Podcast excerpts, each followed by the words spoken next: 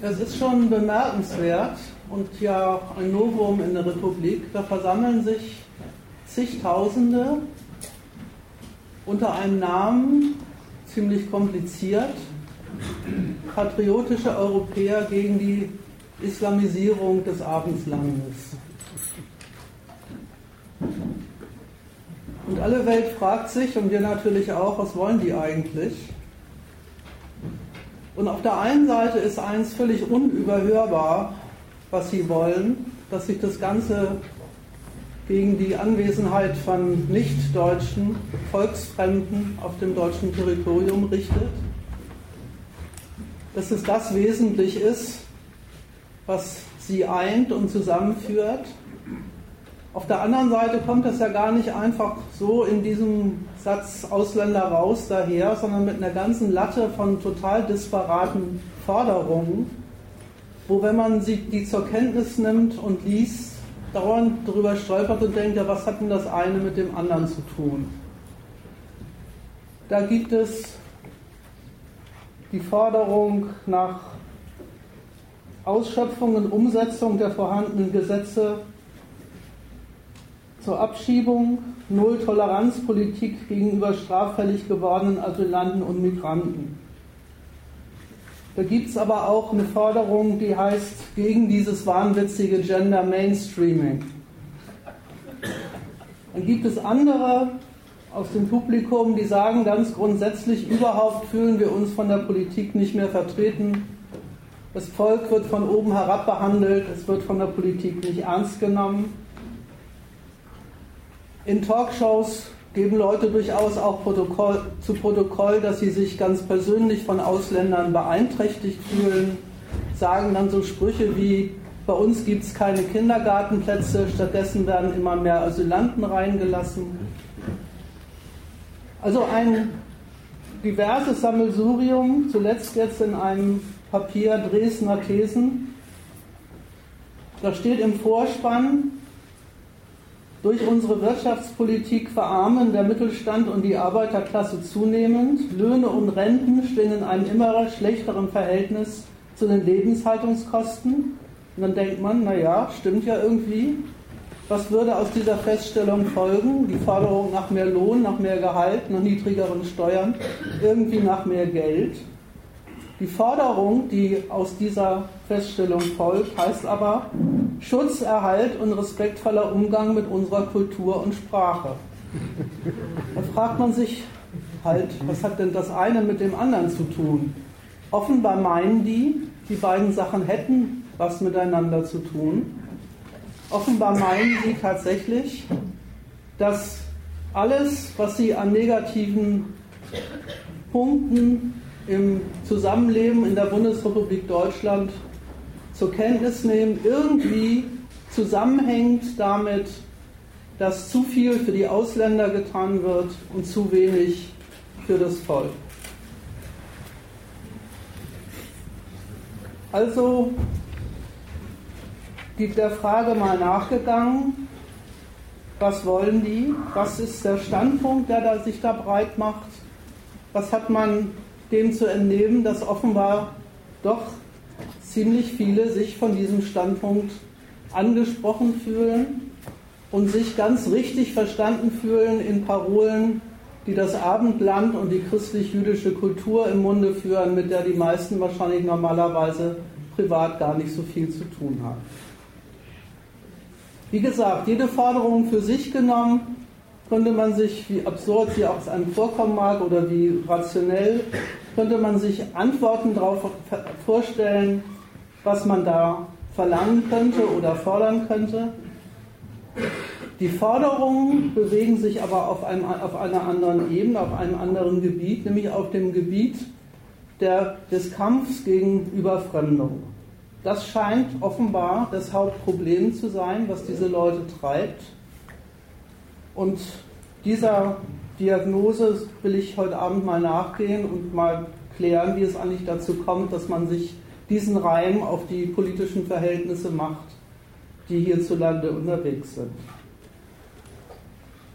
Ich will in einem ersten Punkt mich mal mit dieser Parole, mit dieser zusammenfassenden Parole auseinandersetzen, mit der die antreten. Wir sind das Volk, sagen sie, und schwenken dazu Fahnen. Ich will mal ein bisschen auseinanderklamüsern, was eigentlich diese Parole meint, wenn die das sagen, was sie darunter eigentlich verstehen und was man dem im ersten Schritt schon mal entnehmen kann, worum es denen eigentlich geht. Danach können wir ja vielleicht schon mal in die Debatte einsteigen und die weiteren Punkte, was das stellen die sich eigentlich vor, in was für einem Land sie leben, warum geht es gegen Ausländer, ähm, mache ich dann in den zweiten und dritten Punkten. Es ist ihnen ja übel genommen worden, diese Benutzung dieses Slogans, wir sind das Volk. Ziemlich viele Deutsche, auch der Bundespräsident, ist der Auffassung, die Pegida würde diesen Slogan missbrauchen für Zwecke, wie, er wie dieser Slogan nicht, wie diese Parole nicht gemeint sei. Das sehe ich ein bisschen anders.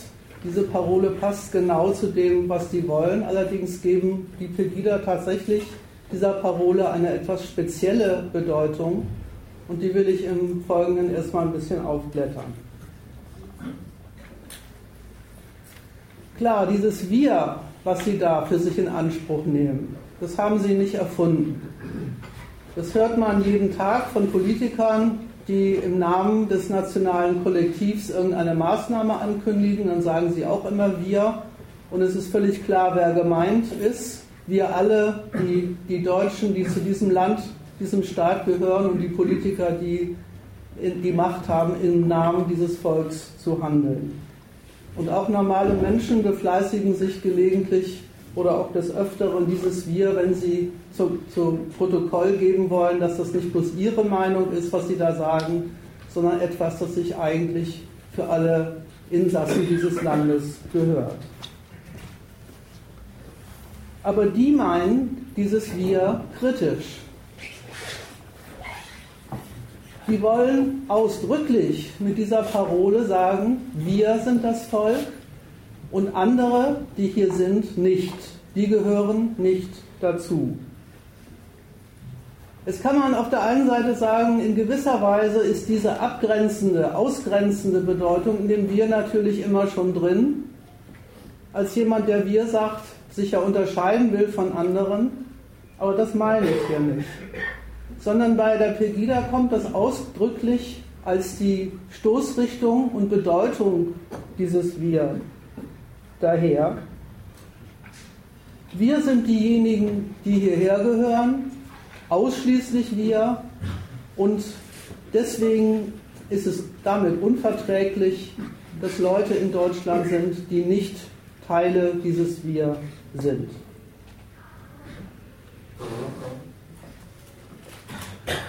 Interessanterweise halten sie diesen Standpunkt gar nicht weiter für begründungswert. Sie geben gar kein weiteres Argument an dafür, warum das sich nicht gehört. Sie gehen einfach schlicht und selbstverständlich davon aus, dass es diese Eigenschaft, diese Gemeinsamkeit, deutsch zu sein, und als solcher sich nicht mit Ausländern zu vertragen, irgendwie automatisch an den Leuten, die hierzulande unterwegs sind, dran ist. Und dass man das gar nicht weiter groß begründen muss, sondern dass das eine, einfach eine selbstverständliche Tatsache ist, die jeder weiß und jeder billigt. Vor jeder Entscheidung, ob man überhaupt zu diesem Kollektiv dazugehören will, ob man sich mal jemals dazu entschieden hat, ist man so ein, vereinnahmt in eine, in eine Gemeinschaftlichkeit, in eine Gemeinsamkeit, für die die Pegida zu sprechen beansprucht. Und so kommt sie mit ihrem Wir daher und betont, weil wir das sind, deswegen haben wir ein Recht auf ein Land, wo sich das auch nach diesem Wir richtet. Das kann einem schon mal merkwürdig vorkommen. Weil in der modernen Gesellschaft wird ja eigentlich immer anderes behauptet. Da wird ja immer behauptet, jeder hält sich viel darauf zugute, dass er selbst entscheidet, was er für einer ist und wie er sein Leben organisiert, mit wem er es zu tun haben will und mit wem nicht, mit wem er gemeinsame Sache machen will und mit wem nicht, mit wem er sich also einig weiß und mit wem nicht.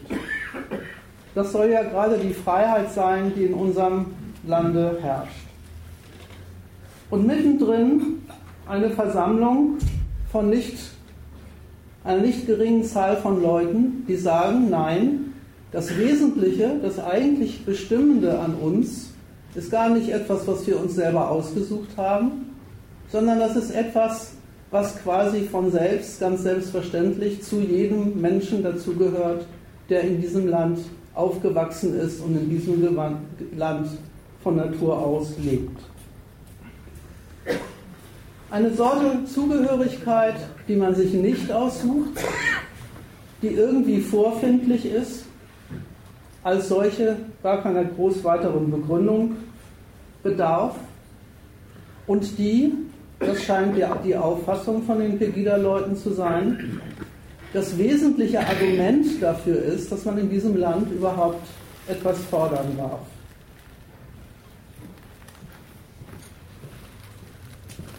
Und wie gesagt, das ist das Zweite, was man an dieser Parole Wir sind das Volk auch gleich heraushört. Kritisch ist es nicht nur gemeint gegen diejenigen, die hier nicht hergehören. Kritisch ist es auch gemeint an die Adresse der Regierung, die die zu diesem Land gehörende Herrschaft ausübt. Aus dem Wir, das ist die Auffassung von Pegida-Leuten, erwächst ihnen ein Recht und dieses Recht machen sie geltend, indem sie sich versammeln und sich bei der Politik beschweren, dass es in den Fragen, die sie zu Protokoll geben, nicht so läuft, wie sie sich das vorstellen. Wir sind das Volk, das muss man vielleicht nochmal einfach ausdrücklich festhalten, ist also nicht einfach als Feststellung gemeint. In dem Sinne von, dann gucke ich in meinen Pass und was steht da drin? Deutsch, also klar, ich bin Deutscher. Und es ist auch nicht einfach so gemeint, wie man es vielleicht auch gelegentlich kennt, als Verweis auf irgendwelche Besonderheiten, die diesen Menschenschlag an die zu diesem Menschenschlag dazugehören soll, sondern es ist als Berufungstitel gemeint und es ist als Anspruchstitel gemeint. Und es ist zweitens als Ehrentitel gemeint. Es will sagen, wir sind was Besonderes. Dafür schwenken sie ja auch die Fahnen, um das zu zeigen. Da kann nicht jeder Hinz und Kunz dazugehören. Das ist eine schützenswerte Gemeinsamkeit und die muss vor allem geschützt werden, die nicht dazugehören und nicht dazugehören können und sollen. Und auch dazu muss man sich ja auch erstmal hinarbeiten. Die Feststellung, naja, ich habe halt eine Staatsangehörigkeit und die kommt aus dem, dass ich von, von Rechts wegen zu einem bestimmten Staat zugehörig definiert bin durch meinen Pass. Daraus nicht nur eine Eigenschaft derjenigen zu machen, die diesen Pass besitzen, sondern diese Eigenschaft auch noch gegen die Regierung kritisch zu wenden, die genau diese Eigenschaft einem verpasst und zu sagen, aus der folgt was, aus der folgt ein Verlangen an deine Adresse, und dem hast du nachzukommen. Das Urteil, und das kann man auch aus den Statements von Pegida-Anhängern raushören, wenn die in die Mikros sprechen oder auf Talkshows auflaufen. Die Pegida-Leute sind der Auffassung, dass in diesem Land etwas ganz grundsätzlich schief läuft und das begründen sie in der einen oder anderen Fassung ungefähr so, wenn sie doch das Volk sind, dessen Besonderheit, dessen Status repräsentieren und trotzdem lauter Leute hier sind, das Privileg genießen, ebenfalls in Deutschland sich aufzuhalten, dann machen sich diejenigen, die da oben an der Regierung sitzen, einer Pflichtverletzung schuldig. Dann gestehen sie Fremden Rechte zu, die denen nicht zusteht, und dann vernachlässigen sie die anderen, um die sie sich eigentlich zu kümmern hätten. Was sie also tatsächlich eint, ist diese abstrakte, wirklich ganz abstrakte Abweichung der politischen Herrschaft von ihrem Recht als Deutsche auf exklusive Behandlung. Und den Grund dafür machen sie darin aus, tautologischerweise, dass die Herrschaft denen was zukommen lässt, denen das nicht gebührt. In dieser ganz abstrakten Hinsicht beschweren sie sich bei ihrer Regierung. Und darauf muss man ja auch erstmal kommen. Die Leistung, die man von der Staatsgewalt einklagt, im Privileg zu, zu definieren, dass sie sich ausschließlich um einen zu kümmern hat, weil man ein dazu berechtigter Volksgenosse ist. Und die Schädigung, die man von Händen der Staatsgewalt erleidet, in ebenso abstrakt zu fassen, als die ist dadurch gegeben, dass Fremde in den Genuss von Rechten kommen, die ihnen nicht zustehen.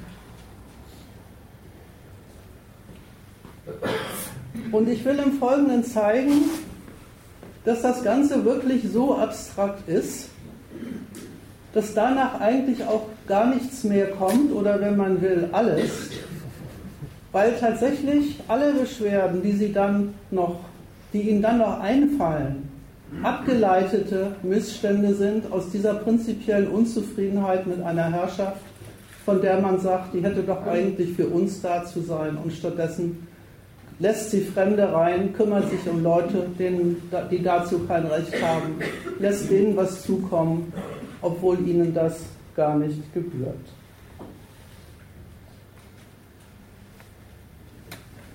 Noch was übrigens muss man denen gar nicht vorbuchstabieren, wenn die so antreten und sagen, wir haben einen prinzipiellen Missstand in diesem Land entdeckt, den nennen wir Überfremdung, den nennen wir Islamisierung, den nennen wir Bevorzugung falscher Elemente im Volk, dass sie da von einem Standpunkt aus argumentieren, der total absieht von den sonstigen Verhältnissen, in denen sie in, in ihrem Werkeltagsalltag zueinander stehen. Die stellen ja ausdrücklich Forderungen im Namen dieser Gemeinschaft. Sie stellen ausdrücklich Forderungen im Namen der Zusammengehörigkeit als Deutsche. Und das, dabei vergessen sie nicht, dass sie daneben auch noch Rentner, Arbeitgeber, Arbeitnehmer sind, dass da lauter unterschiedliche und auch gegensätzliche Interessen unterwegs sind. Das ist ihnen alles vollkommen bekannt.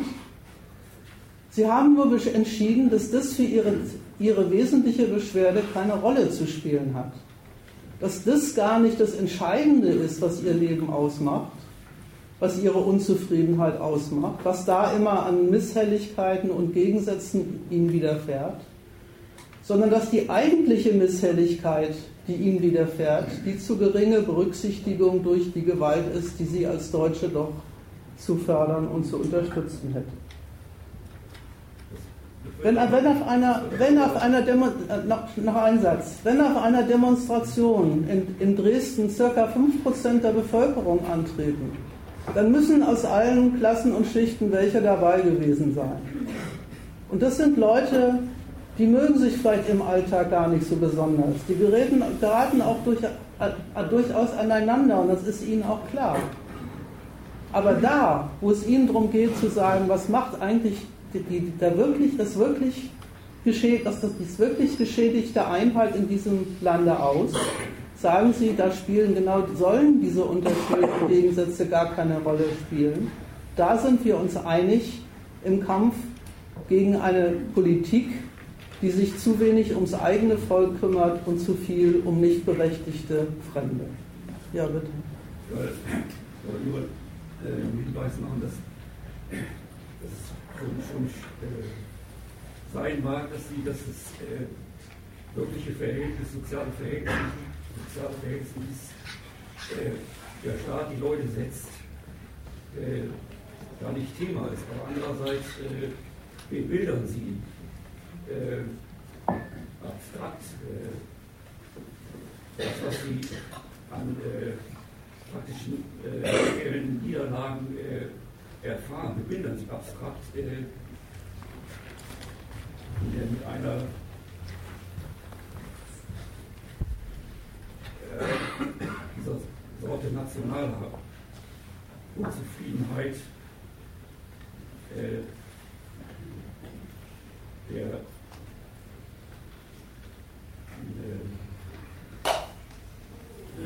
Benachteiligung als, als, als äh, Volks, deutsche, deutsche Volksbestandteil. Äh,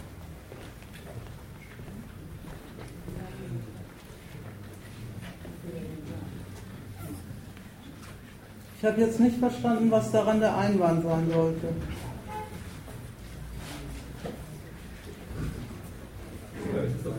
worden, Gegenstand, von dem es nicht.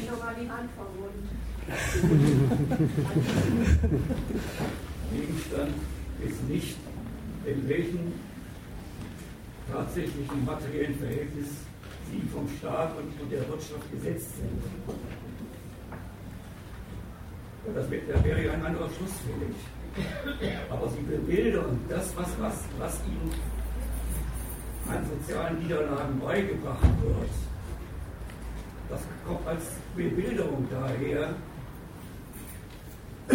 was ihr Hauptthema ist, äh, völkische, völkische Benachteiligung gegenüber Leuten, die nicht, äh, die nicht zum Deutschtum dazugehören würden. Bebilderung gefällt mir jetzt nicht weil das ist keine Bebilderung.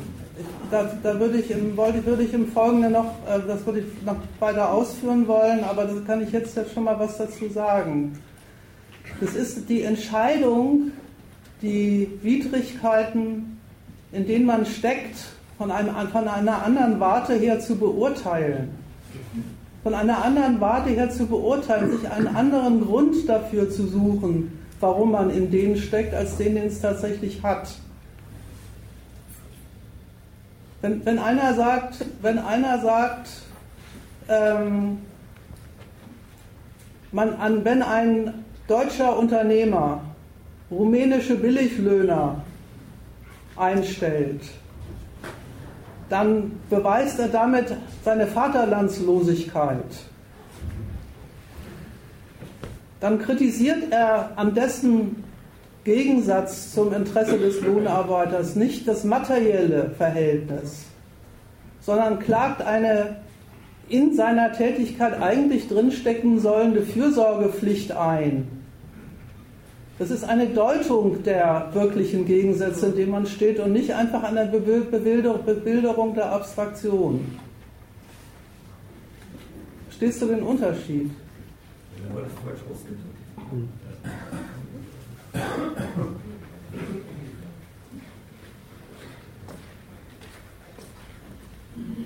Also es kommt noch, also wird da noch einiges zu sagen, aber das ist, äh, da kommt schon alles dann vor, was so passiert. Aber wie?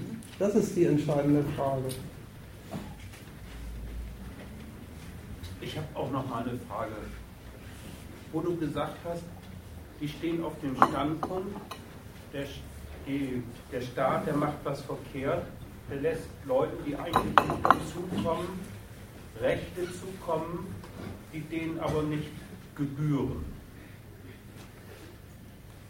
Und das wäre ja erstmal, sage ich mal, in sich eine Kritik am Staat und dürfte ja aus sich heraus noch gar nicht der Verlängerung zu sagen, und deshalb komme ich zu nichts oder zu, zu wenig.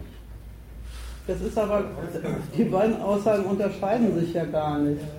Verstehst du, weil das, wozu er nicht kommt, ist gar nichts anderes, als dass, dass ein anderer etwas bekommt. Das, das, das, das, erfährt auch, das erfährt auch gar nicht die Verlängerung. Das erfährt gar nicht die Verlängerung. Und deswegen komme ich zu nichts. Die, die findet gar nicht, die findet der Sache nach eigentlich gar nicht statt. Es gibt man, man muss sich vielleicht mal ganz kurz durch den Kopf gehen lassen, was die an der Stelle eigentlich mit Rechten meinen. Äh, das ist ja nicht so, dass die einsteigen in einen Dialog und sagen, äh, bei uns gibt es ein Ausländerrecht, da gibt es 25 Aufenthaltsstatus und ich muss dauernd welche entdecken, die sind im falschen Aus Aufenthaltsstatus unter, äh, untergebracht und äh, jetzt werde ich Ausländerpolitiker. Äh, Rechte in dem Sinn, dass die auf die Gesetzeslage gehen, das ist es gar nicht, was die meinen, wenn sie sagen, Ausländer kriegen Rechte, die ihnen nicht zustehen. Weil genau genommen denken die da an ein Recht, das in keinem Gesetzbuch so drin steht. Nämlich die denken, die dürfen dazugehören. Und das ist das Recht, was sie haben und nicht die. Da sind die wirklich nicht in der Ausländerpolitik unterwegs. Natürlich entnehmen die, das gilt auch für dich, für deine Überlegung, die, die entnehmen alles, was sie ansprechen, den Verhältnissen, in denen sie leben. Wo, woraus denn auch sonst? Ja? Aber immer kommt es so vor.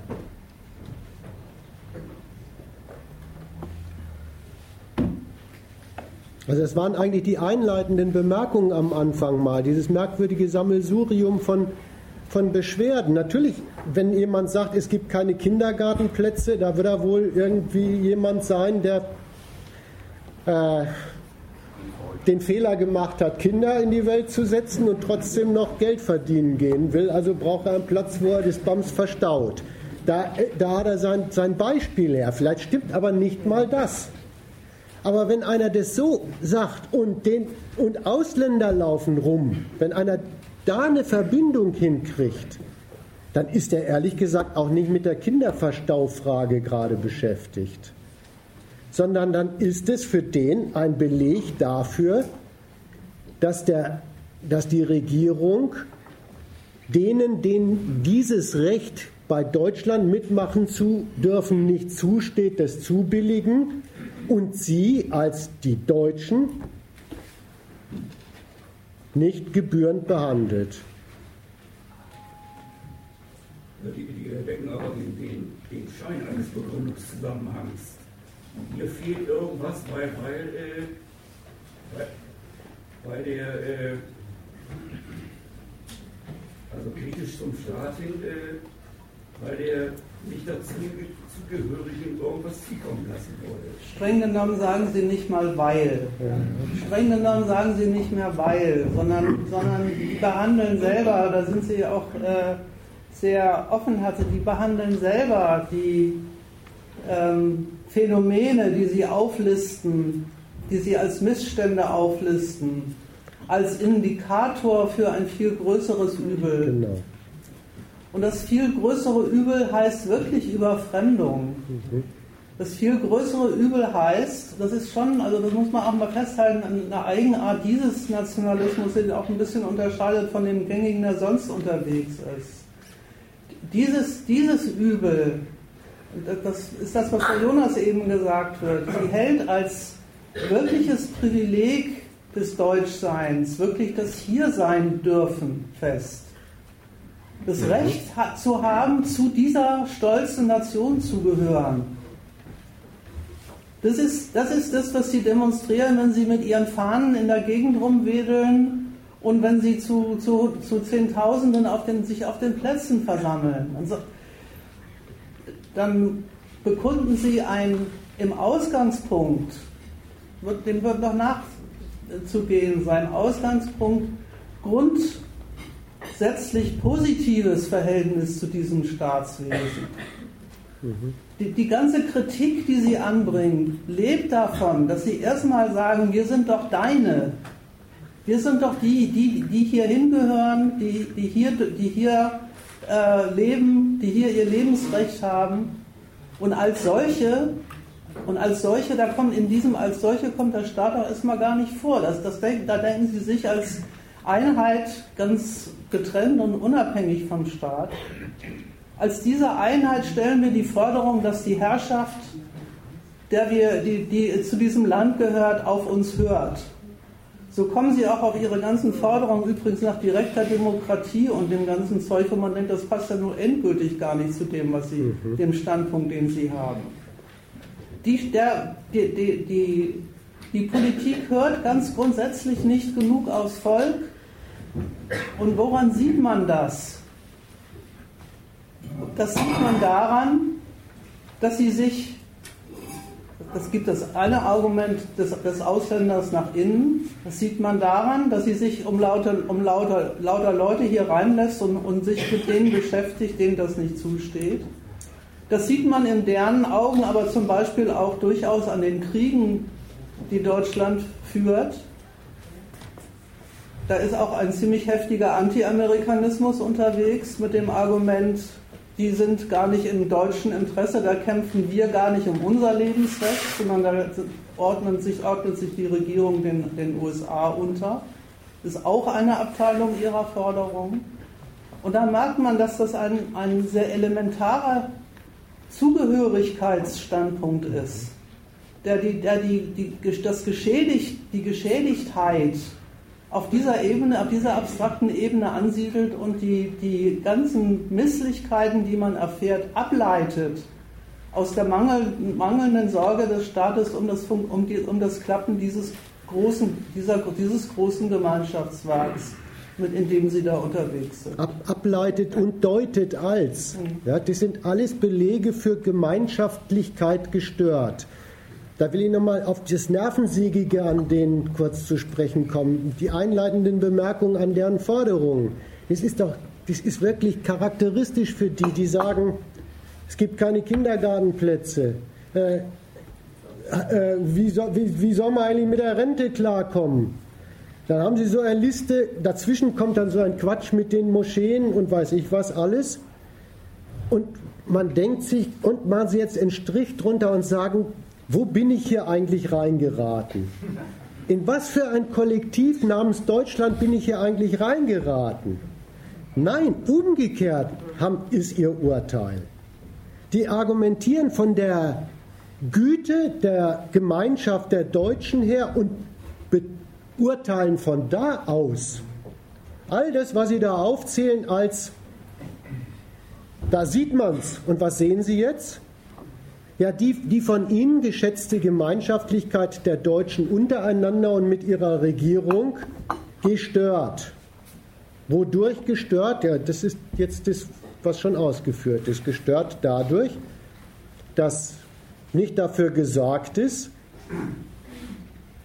das Regieren in diesem Land dem deutschen Volke exklusiv dient, sondern unzulässige Zugehörigkeits- und Berücksichtigungsrechte einräumt denen im Inneren und im Äußeren, die nicht dazugehören. Wenn, wenn äh, Pegida-Leute sagen, das ist ja vorhin zitiert worden von dir, ich komme hier zu nichts und dabei auf die Rente verweisen mhm. oder auf die Kita verweisen, dann muss man, ich will es mal zuspitzen, nicht denken, das sei jetzt ein falsch begründetes materialistisches Anliegen. Ja. Mhm. Ganz umgekehrt ist. Es ist ein antimaterialistisches Anliegen. Die halten an dem Zeug fest nichts anderes als, das gehört sich für Deutschland nicht. Das gehört sich nicht für den Umgang mit mir als deutschem Volk. Und da ist der Inhalt, der materialistische Inhalt, Mehr Kinderplätze, mehr Hartz IV, mehr Lohn, einfach schon mal weg. Das muss man jetzt mal festhalten, dass man bei diesen, bei solchen Sprüchen, ich komme zu nichts, nicht immer denkt, oh, der hat ja was aufgespießt. Nee, hat er nicht. Deswegen kann es auch sein, dass er sich über Kitas beschwert, obwohl er überhaupt kein Kind drin hat. Der muss bloß Eben. sehen, der muss bloß sehen, dass da irgendwelche Türken reinlaufen. Ja. Und schon ist er bei demselben Urteil. Gehört sich nicht. Deshalb ist er auch nicht zufrieden, wenn jemand sagt, die zahlen doch, äh, also die Ausländer, die hier arbeiten, zahlen doch äh, Steuern. Mhm. Tragen zum Bruttosozialprodukt Mhm. bei. Das äh, trifft die ja auch überhaupt nicht, dass sie sagen, oh, ich habe nicht verrechnet oder so. Das geht nicht, denen zu sagen, wer soll denn deine Kinder betreuen, außer denen, die als Fachkräfte vom Ausland kommen. Ja, das das wäre eigentlich für die zu, zu schlecht betreuten Kita-Plätze eine Lösung. Ne?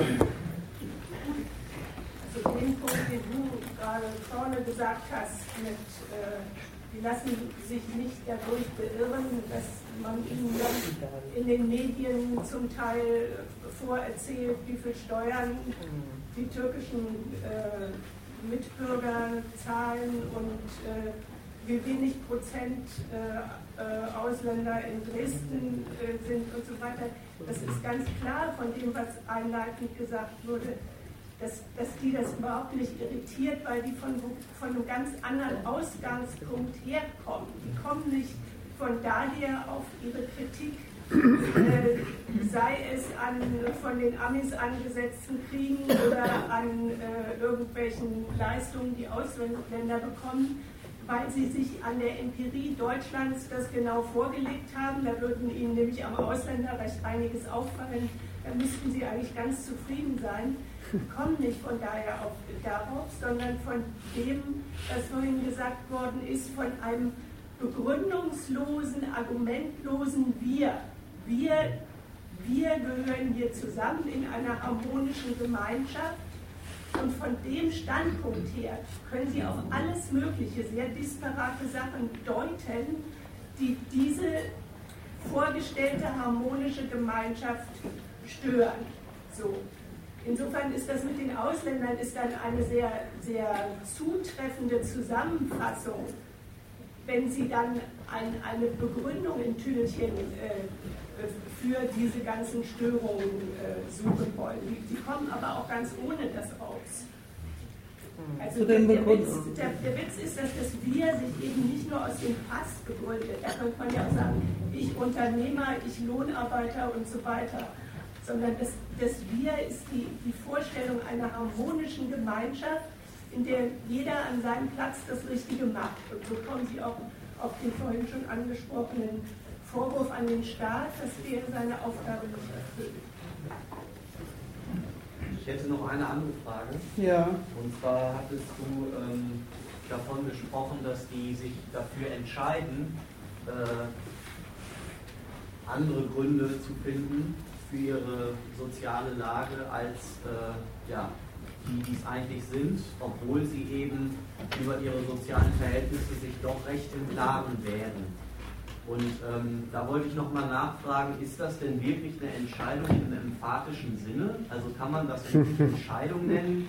Äh, und wenn Sie über Ihre sozialen Verhältnisse eigentlich ganz gut im Klaren sind, dann frage ich mich, ja, wer ist denn so blöd und entscheidet sich äh, für die falsche äh, Antwort, wenn er die richtige schon weiß?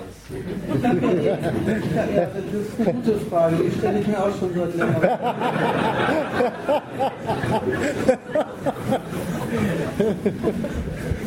Aber wie das Leben so spielt, ne? Ähm, ich komme zu dem Punkt noch, weil du hast in einer Hinsicht vollkommen recht. Wenn man erstmal so plakativ an Anfang, an Anfang stellt, und so habe ich das auch erstmal gemeint mit dem Entscheiden. Wenn man erstmal sagt, das, das ist offenbar eine Art, auf die Welt zu schauen, die sich, ich, jetzt drücke ich es mal anders aus, daran gewöhnt hat, alles, was auf der Welt passiert, von, einem, von dem Standpunkt eines verletzten, einem verletzten Insassen dieser, dieses Landes eher zu beurteilen. Dann ist das natürlich erklärungsbedürftig. Das finde, die Frage ist völlig richtig und da will ich ja im Folgenden auch nachgehen. Wie kommt denn einer auf sowas? Warum, warum machen Leute, wo kommt dieser Standpunkt her? Wieso gibt es ein Bedürfnis, nach, diesem, nach dieser Sorte die Welt zu betrachten? Diese Frage muss man in der Tat noch beantworten, weil die habe ich ja nicht beantwortet. Ich habe ja erstmal nur gesagt, so ticken die offenbar. Wenn einer so, so losgeht, wenn einer so die Welt betrachtet, dass er an allem, was ihm widerfährt, an allem, was er, was er praktisch an Schädigung mitbekommt oder auch an anderen feststellen, muss ja nicht an seine, seine eigenen sein. Ähm, offenbar nur das Interesse entwickelt, zu, für sich zu sagen, wie sortiere ich das ein in ein Bild dieser Welt, in der was ganz anderes verletzt ist als ein materielles Interesse, nämlich meine Dazugehörigkeit zu diesem Land. Dann steht man natürlich wirklich erstmal vor dem, ich sag's mal so, vor dem Rätsel, das kann ja wohl nicht wahr sein. Wieso, wieso ticken Leute so? Ja, genau, das muss man sich erklären. Und das will ich im Folgenden versuchen. Ja, okay so gesehen völlig klar. Ich hatte das nur so verstanden, dass du meintest, die wissen eigentlich schon über das Klassenverhältnis. Es geht nicht ums Wissen, sondern es geht darum, dass alle Schlüsse, die man über die Welt zieht, man aus den praktischen Ereignissen zieht, die man so genau. selber entweder mitkriegt oder in der Zeitung liest. Die haben das gleiche Material zu beurteilen wie wir, haben das gleiche Material zu beurteilen wie jemand, der in anderer Sorte auf den, auf den Staat setzt als Hilfsmittel, als Hilfsmittel bei seinem materiellen Zusammenkommen es ist immer ein, es ist immer so oder so ein theoretisches Urteil, wie, wie äh, durchdacht oder undurchdacht auch immer. Es ist, ist immer ein theoretisches Urteil über die Welt. Und also muss man sich dessen auch, auch als theoretisches Urteil annehmen und sagen, welchen besonderen Charakter hat dieses theoretische Urteil.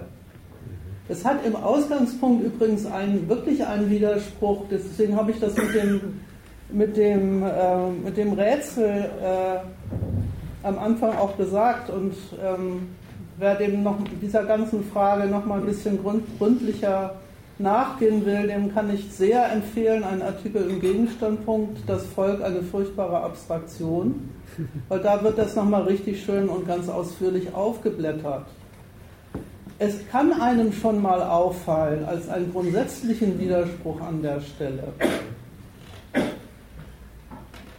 dass ausgerechnet, sage ich mal, mitten in einer Welt, wo die Leute sich alle fürchterlich viel darauf zugute halten, dass sie selber die, ihres Glückes Schmied sind, sie selber sich um, ihr eigenes Fortkommen kümmern, sich nie, nicht von niemandem nichts sagen lassen, selber entscheiden, mit wem sie umgehen wollen und wem nicht. Das haargenau in dieser Welt offenbar ist überhaupt nicht ein Standpunkt von vorgestern oder von, von Tradition ist, dass, dass genauso der Standpunkt unterwegs ist, und zwar ziemlich heftig unterwegs, ich gehöre irgendwo dazu, und zwar überhaupt nicht, ich gehöre irgendwo dazu, das ist ja der Ausgangspunkt von den Pegidas, weil ich mich irgendwann mal zu, dazu entschieden habe, sondern weil es eben nun mal meine Lebensverhältnisse sind, in denen ich halt drin stecke.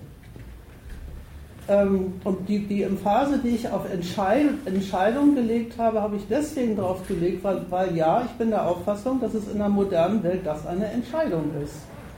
Die, die, die irgendeiner, die jeder entweder irgendwann mal für sich getroffen hat oder jeden Tag immer wieder trifft, die Welt so gegen alle Erfahrungen sehen zu wollen. Und dazu werden sie ihre, dafür haben sie ihre Gründe und die werde ich mal versuchen im, im Folgenden zu erläutern. Aber du hast noch mit, mit Entscheidung Gründe betont. Ja, Gründe. Deswegen, das war das Missverständnis. Da ist nicht, da ist nicht in die Leute irgendein unheiliger Geist gefahren, sondern sie haben irgendein Unbewusstes bei sich aktiviert, sondern das sind Gründe, welche auch immer, aber das kommt ja wahrscheinlich.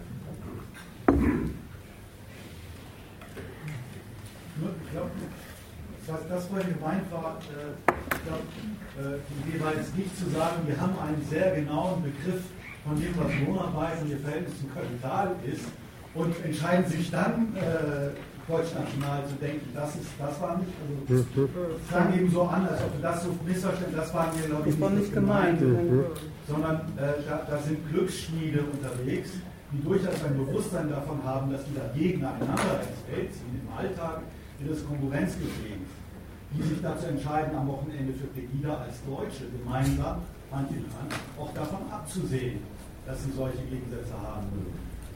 Das ist ein bisschen was anderes als ein Begriff von, von, von ihrer Rolle als Lohnarbeiter oder was ist eigentlich Grundrente und was ist mein Geschäft als Vermieter.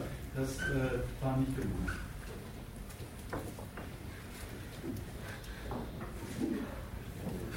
Ich mache mal ein bisschen weiter und wenn ihr äh, Einwände habt oder Ergänzungen oder Missverständnisfragen, äh, dann sagt ihr das einfach. Ne? Es war ja eben schon ähm, im Gespräch die Frage, was ist eigentlich der Inhalt des Rechts, das Sie da einklagen? Und man kommt, wie man es dreht und wendet, eigentlich nie über dieses seltsame, diesen seltsamen Standpunkt hinaus. Es ist ein Recht auf Hiersein.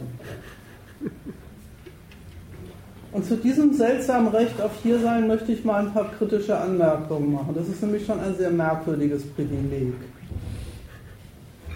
Wie kommt man überhaupt auf die Idee, ausgerechnet in Deutschland sein zu dürfen, für eine ganz tolle Angelegenheit zu halten? Negativ mal gesagt, aus einer nüchternen Prüfung der Lebensverhältnisse in diesem Land ganz bestimmt nicht. Kann nicht sein.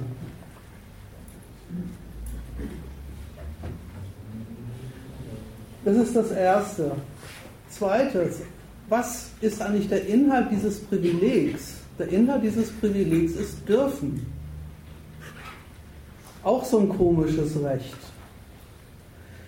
Ja, es stimmt. Der Staat macht einen Unterschied in seinem Ausländerrecht, hat Jonas ja schon zitiert, zitiert, ich weiß nicht wie viele Paragraphen, einen Unterschied zwischen dem, was er seinen ihm zugehörigen Bürgern, die mit dem deutschen Pass, die er sich zurechnet, die seiner Hoheit zugehörig sind und nicht der Hoheit eines anderen Staates, ein Unterschied zwischen dem, was er denen erlaubt und dem, und dem was er anderen erlaubt, die nicht seine Bürger sind, die als, die als Vertreter anderer Hoheiten rumlaufen, die er hier reinlässt, aus welchen Kalkulationen und Berechnungen auch immer.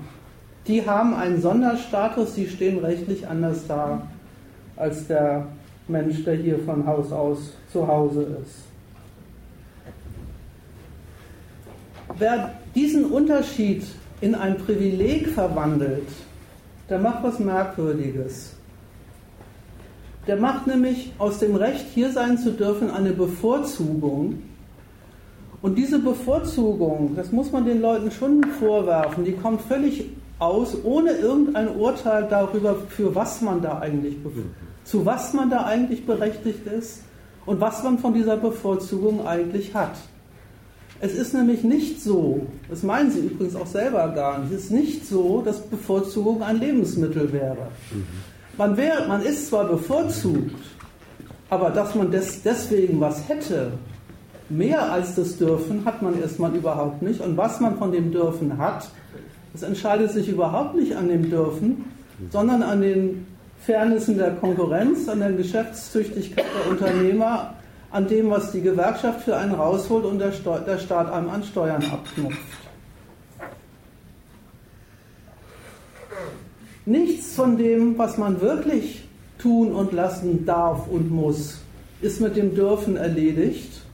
Es ist sogar umgekehrt, das, das Dürfen löst sich ganz schnell auf in ein Müssen, denn man darf zwar hier sein, aber alles andere, was, was nötig ist, damit man hier überhaupt sein kann, also irgendwie zurechtkommen, ist ein Müssen. Und das wird aus dem mit dem Dürfen überhaupt nicht mitgeliefert. Das ist übrigens, vielleicht kommen wir noch dazu am Schluss, auch das Verlogene an diesem Standpunkt der Anti-Pegida die sagen, in Deutschland gäbe es eine Willkommenskultur. Da muss, kann man ja nur lachen. Das ist ja irgendwie. Da gibt es ja nicht mal eine Hierseinskultur, schon gleich gar, gar keine Willkommenskultur. Ja, außer der die Pegida-Leute machen, wenn man ja. das Kultur nennen will.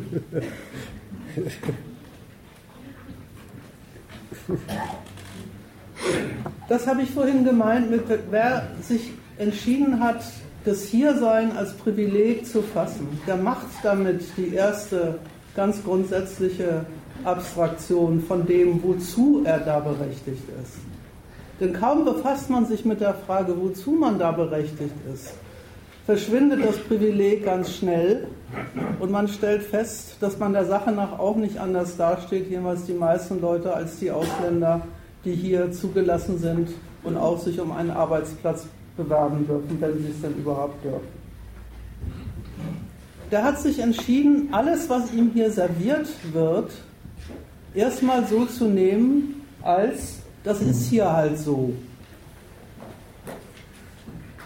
Die Lebensverhältnisse, die einem von Staat und Kapital aufgemacht sind, mit denen man praktisch konfrontiert ist, mit denen man zurechtzukommen hat, als das ist eben, was man zu bewältigen hat. Und das, was man zu bewältigen hat, das habe ich vorhin mit Entscheidung gemeint. Das tut offenbar dem positiven Bild der Gemeinschaft, in der man das zu bewältigen hat, überhaupt keinen Abbruch. Man leistet sich die gegen die eigenen Lebensverhältnisse übrigens sehr luxuriöse Standpunkt. Das Dafürsein für das, wo man sein darf, völlig unabhängig davon zu pflegen, was es eigentlich heißt, dass man hier sein darf. Also richtig das positive Urteil über die Gegend, in die es einen verschlagen hat, abzutrennen von der Frage, wie es einem da tatsächlich materiell geht. Das, dieser Schritt ist schon notwendig, wenn man überhaupt auf die Idee kommen will, zu sagen, Deutscher sein ist doch was Schönes, was Gutes, was Tolles. Und das ist eine Besonderheit von uns, dass wir das sein dürfen und da gehören andere nicht dazu, die eben nicht dazugehören. Es ist ja, es ist ja so,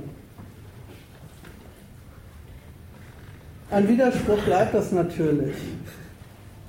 Jemand, der sich auf den Standpunkt stellt, Deutschland ist ein schönes Land, wurscht, wie es mir da in ihm geht, der entscheidet sich zu einem Verhältnis zwischen dem Dafürsein und den Notwendigkeiten, die er praktisch zu erlegen hat, erlegen hat, die passt natürlich zu den wirklichen Verhältnissen nicht so richtig.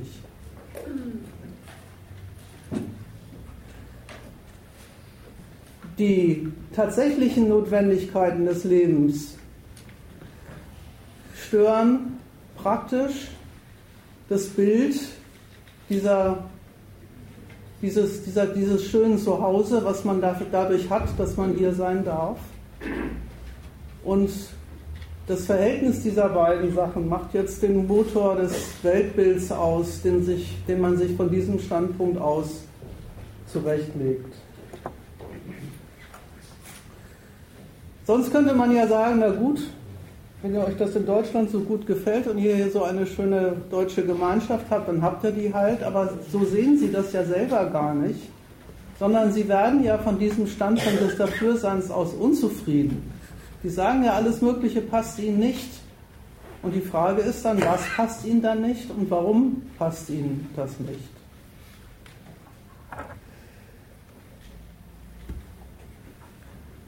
Also, dass es nicht wirklich so ist, dass man mit dem Privileg des Hierseins schon alle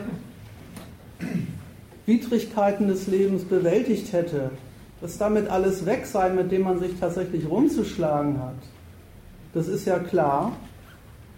Die tauchen nur vom Standpunkt dessen, ich bin hier in einer Gemeinschaft namens Deutschland, zu der darf ich dazugehören und das ist gut so tauchen die wirklichen Notwendigkeiten und Zwänge, denen man unterworfen ist, ein bisschen anders auf als so, wie sie tatsächlich sind.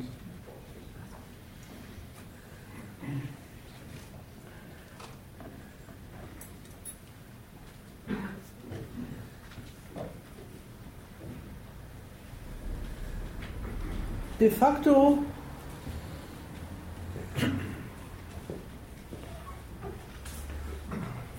ist es ja so,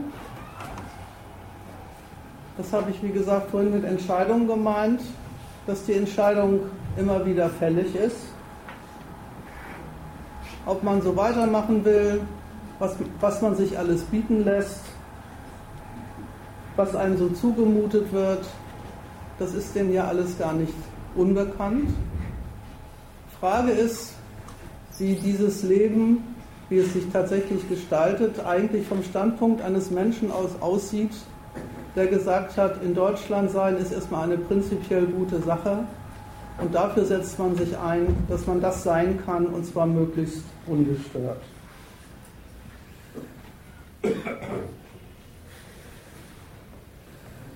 Wie gesagt, das ist eigentlich der schwierige Gedanke an der Stelle. Denen fällt er offenbar nicht schwer, aber uns fällt es immer schwer, wann man sich das klar, macht, klar machen will. Hier sein als Privileg ist der Sache nach die Unterwerfung unter die Notwendigkeiten, die einem von der Herrschaft und vom Kapital ausgemacht, aufgemacht werden. Der Sache nach ist das Bekenntnis dazu, egal wie mir von denen mitgespielt wird, die hier das Sagen haben, ich habe hier in diesem Land mein Zuhause gefunden und das ist gut so. Das kommt nur im Standpunkt dessen, der das so, so, sich zu sehen entschieden hat, überhaupt nicht als Unterwerfung daher, sondern ganz umgekehrt. Als Anspruchshaltung an die Staatsgewalt, die dort dafür zuständig ist, dass es in diesem Land ordentlich zugeht. Sie soll dann dafür, sie soll dafür sorgen. Ja, für was jetzt eigentlich?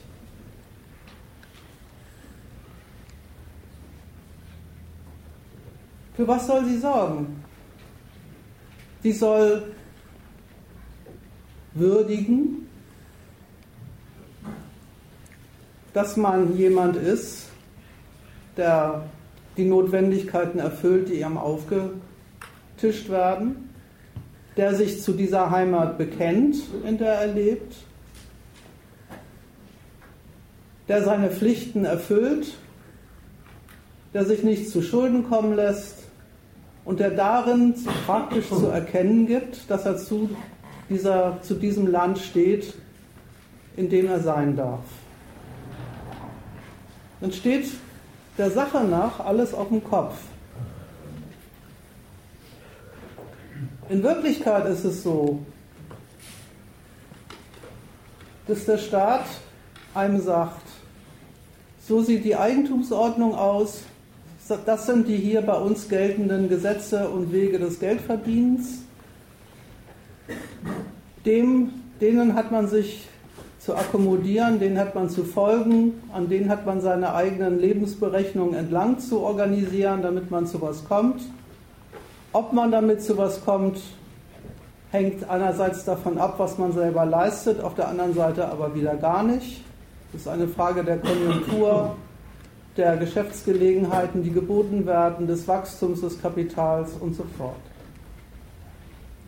Und die Sache der Leute ist eben, diese Akkommodation hinzukriegen und sich, das, sich so zurechtzumachen, dass sie das hinkriegen für sich irgendwie. Ich verstehe das nicht, dass das. Äh ich sage noch einen Satz, dann darfst du gleich. Einen Satz. Vom Standpunkt dessen, der gesagt hat, es ist doch ein Privileg von mir, in diesem Land sein zu dürfen. Und das ist der Standpunkt, von dem aus ich alles beurteile, was ich machen muss. Erscheint alles das, was einem von oben aufgemacht wird, als die, die, nun, die nun einmal gegebenen Notwendigkeiten, die es gibt.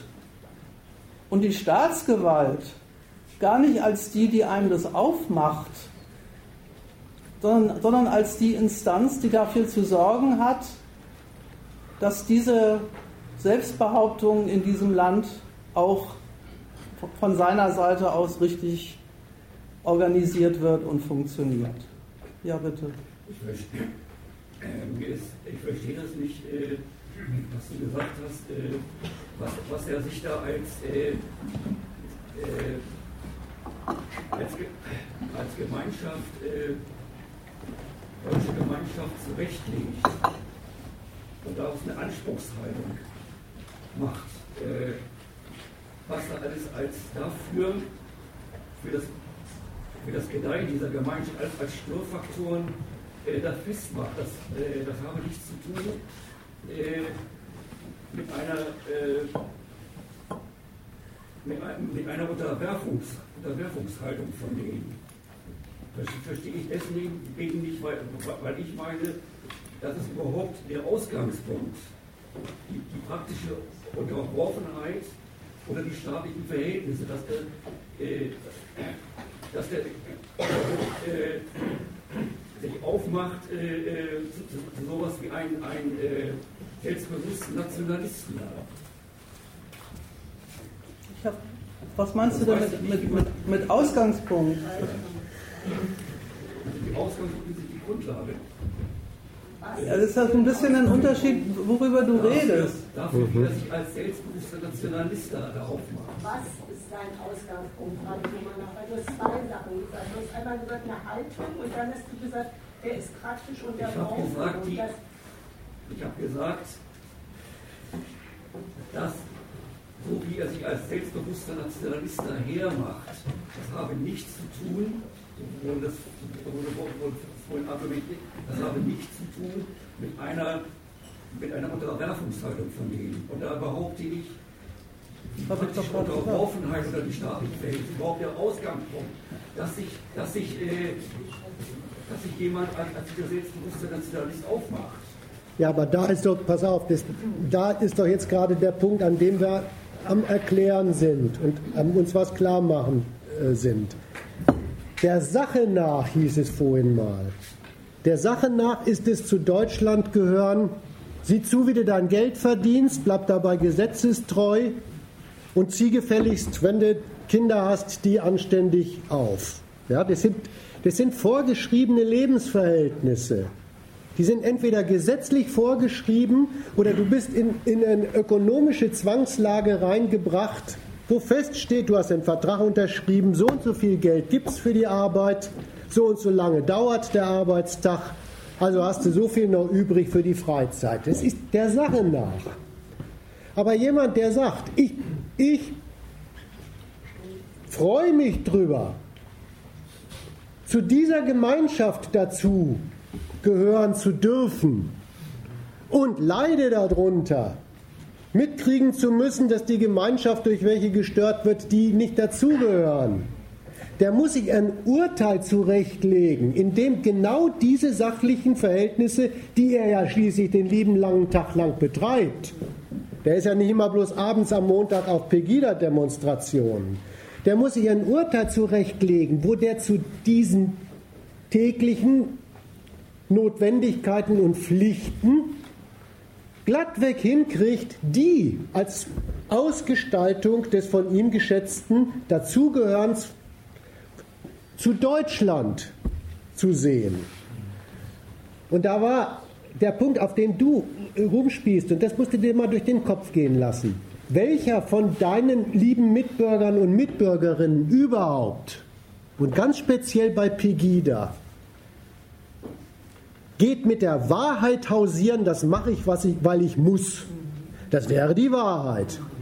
Aber wer, wer, wer sieht denn das so? Das mache ich, weil ich muss. Das ist die Grundlage. Ja, das ist die Grundlage. Aber siehst du, das ist aber die Frage von ihr auch gewesen. So, aber wie, wie, wie, wie geht denn der geistig mit dieser Grundlage um? Und da sagt er, erstens, so ist es.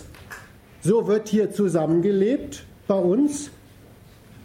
Und zweitens, jeder tut das Seine. Da kommt es jetzt übrigens, jeder tut das Seine. Kommt, kommt, natürlich denkt er dabei ans Arbeiten gehen, an, ans Geld zusammenhalten und so. Aber merkst du, was jetzt passiert ist? Merkst du, was der sich für ein Urteil über diese, diese äh, trostlose bürgerliche Alltagsexistenz zurechtgelegt hat? Da hat sie sich erstmal zurechtgelegt als von ihm gebilligte, für, für gut angesehene, für im, in der deutschen Gemeinschaft gut begründete Aufgabe, der er sich widmet. Nur mal diesen ersten Schritt. Keiner von den lieben Leuten möchte jemals sagen, äh, eigentlich macht er das bloß aus Zwang. Alle, alle haben, wenn sie sagen, sie tun ihre Pflicht, das kam eben in der Rede mal vor, bei Pflicht schütteln die sich doch nicht. Wenn die sagen, sie tun ihre Pflicht, hauen sie sich auf die Schulter. Ich will dir doch, ich will dir doch deine Überlegung. Du musst ihn nicht wehren. Ich kritisiere dich gar nicht. Feststellung ist es die Selbstüberhöhung des Zwangs, die ja vom Staat gesetzt ist. Aber natürlich, ja. natürlich äh, äh, äh, äh,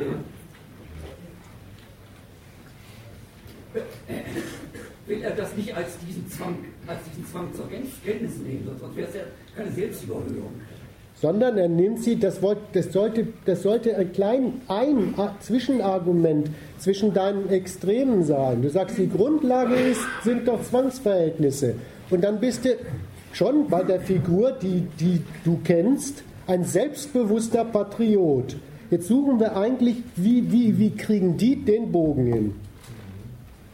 Und da war jetzt das erste kleine Argument, die müssen die alltäglichen Notwendigkeiten, die sie in dieser Nation tun, sich zurechtlegen von ihrem Standpunkt der für gut befundenen Gemeinschaft als einen von ihnen für gut befundenen und gebilligten Beitrag zu dieser Gemeinschaft.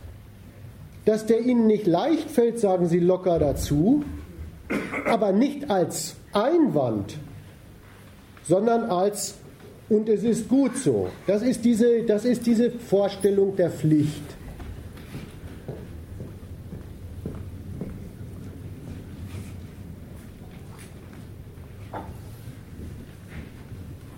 Ich habe noch mal eine Sache, was du sagst, oder? Wenn, wenn solche Leute dann sagen, also sie akzeptieren und kennen Gegensätze, und dann sagt es so, und dann kommen die aber zu dem Schluss und sagen, jeder tut das Seine. Ja. Mhm. Dann ist das für mich ein logischer Widerspruch. Mhm. Ist es auch. Wenn Sie nämlich Gegensätze festmachen, können Sie nicht gleichzeitig so davon so tun, als sei das irgendwie doch alles äh, eine Gemeinsamkeit. Und genau das machen Sie auch. Ja, und das, ähm, deswegen, das ähm, sollte ich eigentlich ein bisschen später sagen, das sage ich aber dann gleich jetzt. Deswegen sehen, sind die, kommen die Gegensätze bei Ihnen auch anders vor als das, was Sie sind. Die haben nämlich die Gegensätze, die haben ihren, in, diesem, in dieser Art, sich die Welt zurechtzulegen, ihren Grund nicht in ihrem Inhalt, sondern in der Pflichtvergessenheit der Leute, die diese Interessen vertreten. Die ganz prinzipielle Verschiebung. Wenn ich, wenn ich sage, eigentlich ist diese Gesellschaft so, stelle ich mir diese Gesellschaft vor als ein großes Gemeinschaftswerk, wo jeder an seiner Stelle seine Pflicht tut und darüber dann auch das Recht erwirbt, zu dieser Gemeinschaft dazuzugehören. Mehr ist übrigens nicht gesagt. Ne? Da mag sich jemand ja sogar noch vorstellen drunter. Äh, wenn ich 40 Jahre lang gearbeitet habe, habe ich einen Anspruch auf eine Rente. Bloß, das sagt er so gar nicht, weil in diesem, in diesem Stand, dieser Standpunkt, jeder an seinem Platz und ich, ich habe immer meine Pflicht getan, ist die prinzipielle Maßstab, Maßstabslosigkeit dessen, was man sich da bieten lässt, drin. Das ist was anderes, ob sich jemand hinstellt und sagt, äh, ich brauche zum Leben so und so viel Geld, der Staat macht eine falsche Rentenpolitik, ich will das haben. Oder ob er, und das sind das von der Sorte sind die Pegida-Leute, oder ob er sagt, ein Rentner ist ein anständiges äh, Mitglied äh, dieser, Volk, dieser, dieser Volksgemeinschaft und deswegen gehört er nicht so schofel behandelt. Ein Mensch, der so denkt, der verlangt keine, keine Mark für den Rentner, sondern der verlangt vom Staat die Anerkennung, dass der Rentner doch ein anständiger Mensch ist, weil er sich sein ganzes Leben lang krumm, krumm gelegt hat. Und die Rente, die er kriegt, ist der Beleg für die staatliche Anerkennung. Und Belegen, hinter Belegen für staatliche Anerkennung stehen keine, keine Eurozeichen. Das ist halt so. Das, da gibt keine Summe an, wo er sagen würde, bei der Summe kann ich die, die staatliche Anerkennung noch entdecken und bei der Summe kann ich sie endgültig nicht mehr entdecken. Aber nochmal zu deinem, zu deinem Punkt. Ja. Der, der Gegensatz liegt nicht in dem, was die ökonomischen und politischen Ziele sind und Zwecke sind, die von den verschiedenen Beteiligten an dem, an dem staatlichen und ökonomischen Leben verfolgt werden. Sondern die Gegensätze sind Ausdruck einer Nichtbeachtung der Notwendigkeit des Zusammenwirkens. Mhm. Das habe ich vorhin gemeint mit meinem Beispiel, von dem der Pegida sagt zu einem, zu einem Arbeitgeber, der rumänische Billigarbeiter beschäftigt, der, ist ein, der, ist ein, der verletzt seine vaterländische Pflicht. Wie argumentiert der? Der sagt, der Gegensatz zwischen dem Arbeitgeber kommt nicht aus seiner ökonomischen Berechnung, wo sie wirklich herkommt, sondern der Gegensatz kommt aus der Tatsache, dass der beim Berechnen nicht dran denkt, was er eigentlich der nationalen Gemeinschaft schuldig ist. Das ist, der, das ist die Umdeutung aller Gegensätze in, in, die, in Verfehlungen der verschiedenen Akteure.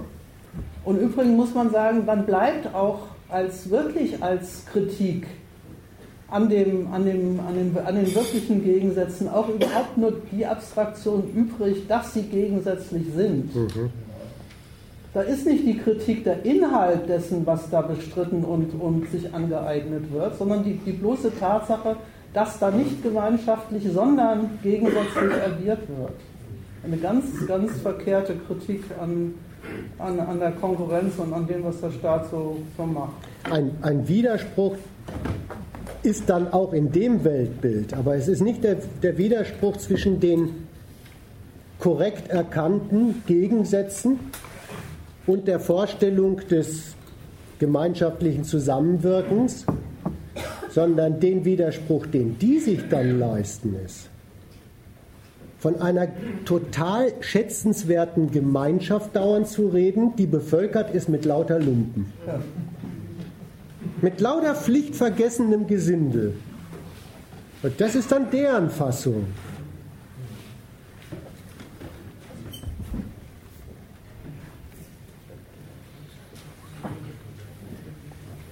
Ich wollte nochmal, weil das vorhin ähm, zwischendurch im Gespräch war, auch nochmal festhalten, was, was das Spezielle an dieser Variante des Nationalismus an der an der Stelle ist. Es gibt natürlich immer Übergänge vom einen zum anderen. Es ist ein Unterschied, es zwar auch ein Fehler, aber ein anderer. Es ist ein Unterschied, ob sich einer hinstellt und sagt, äh,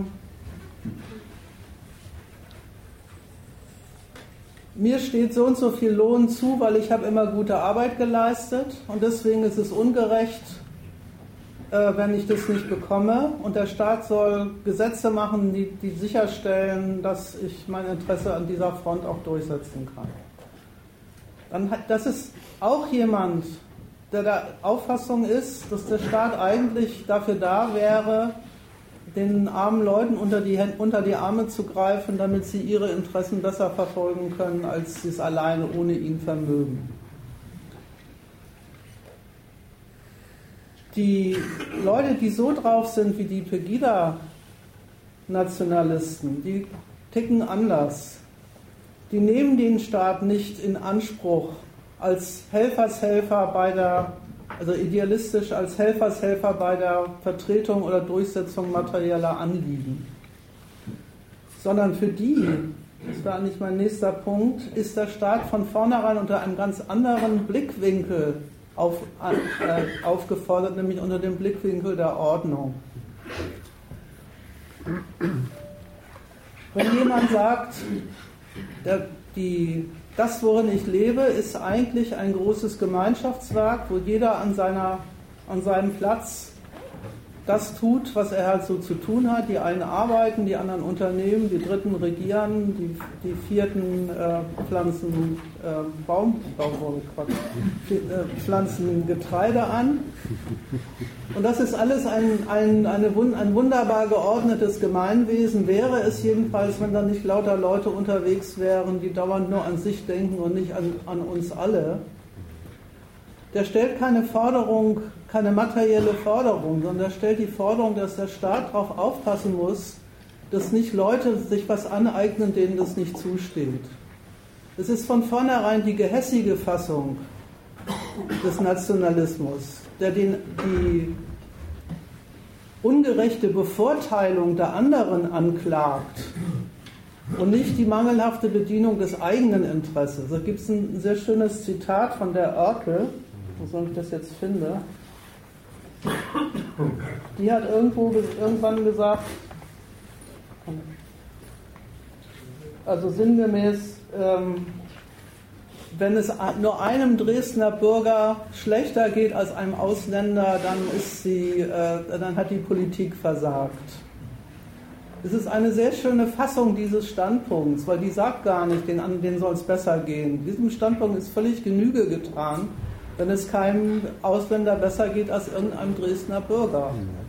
Das ist dann aber auch die Vorstellung von Gerechtigkeit, die da eingeklagt wird und nicht die, die Forderung, die armen Leute in Deutschland sollten mehr Geld kriegen.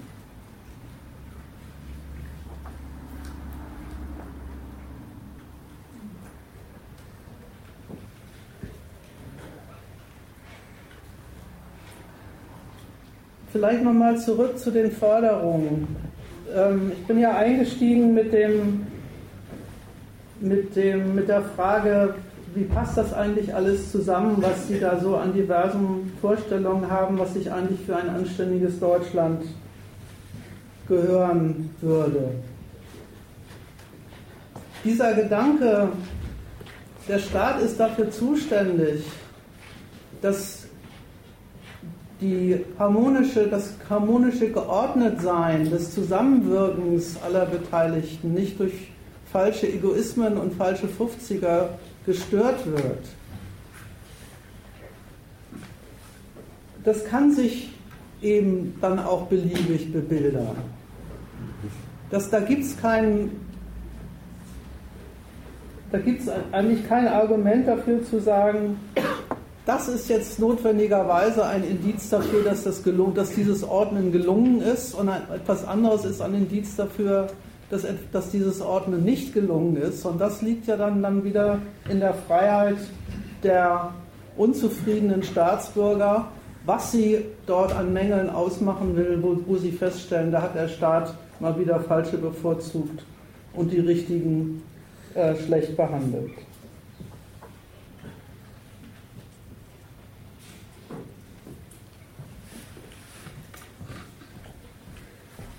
Deswegen nochmal zu diesem, was schon ein paar Mal im Gespräch war, zu dieser Vorstellung des Verhältnisses von Staat und Volk als einem wechselseitigen Verpflichtungsverhältnis. Es ist ja nicht so, dass die sagen, das wäre ja auch etwas kontrafaktisch, es ist ja nicht so, dass die sagen, das ist einfach eine Arbeitsteilung, wo jeder an seinem Platz das tut, was er soll, wenn es so wäre, gäbe es ja keinen Grund für Unzufriedenheit und zur Beschwerde, dann wird das eben, eben so laufen, wie es läuft.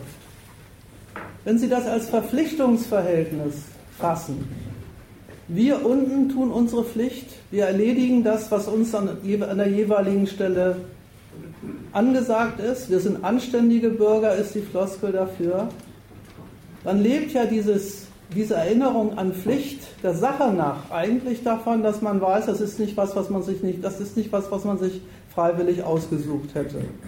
Wenn jemand von Pflicht redet, dann redet er ja darüber, dass er einen höheren Grund kennt, etwas zu tun als sein eigenes Interesse und deswegen macht er das jetzt. Dass das, was er jetzt macht, nicht zusammenfällt mit dem, was ihm sein Interesse eigentlich gebietet.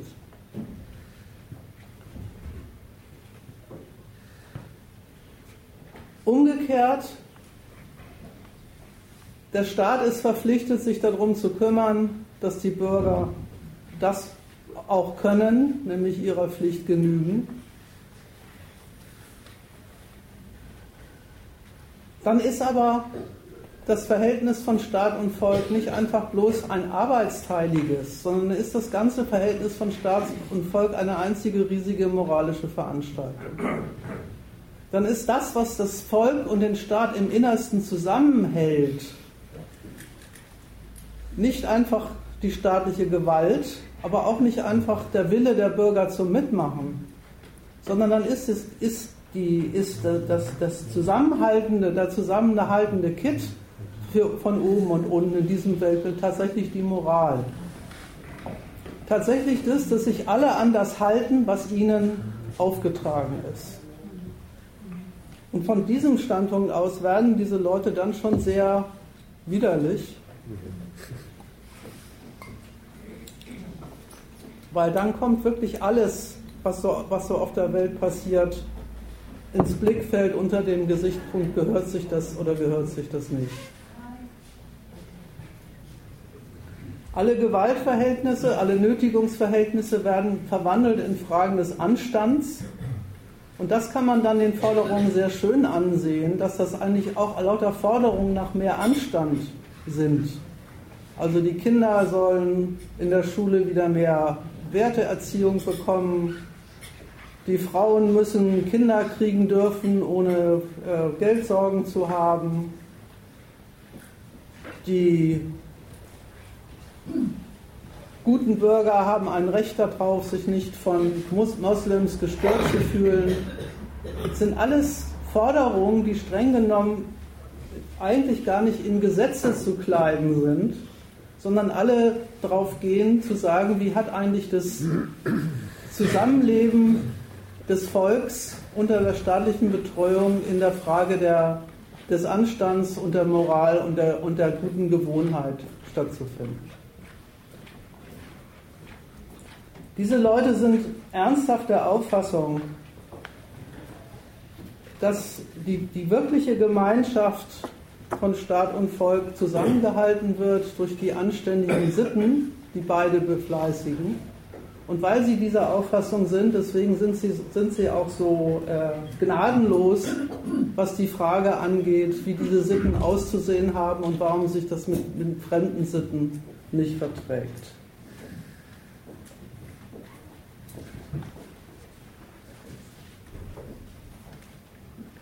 Machen wir mal eine Pause und dann erzähle ich noch ein bisschen was über die Leidenschaft von Pegida und Konsorten für die herkömmlichen Sitten und Gebräuche.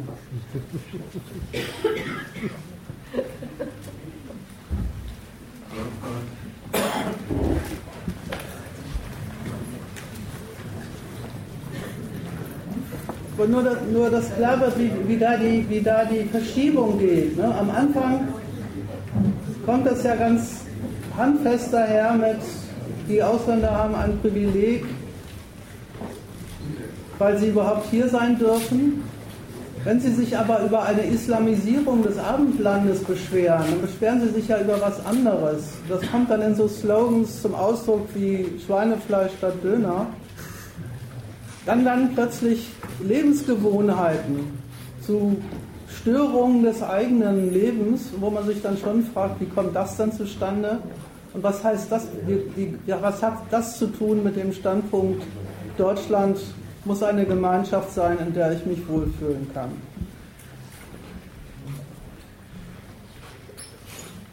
Ich das nur noch mal auf, was du jetzt äh, an zwei Punkten gesagt hast, äh, bezogen auf das, was Sie jetzt fordern.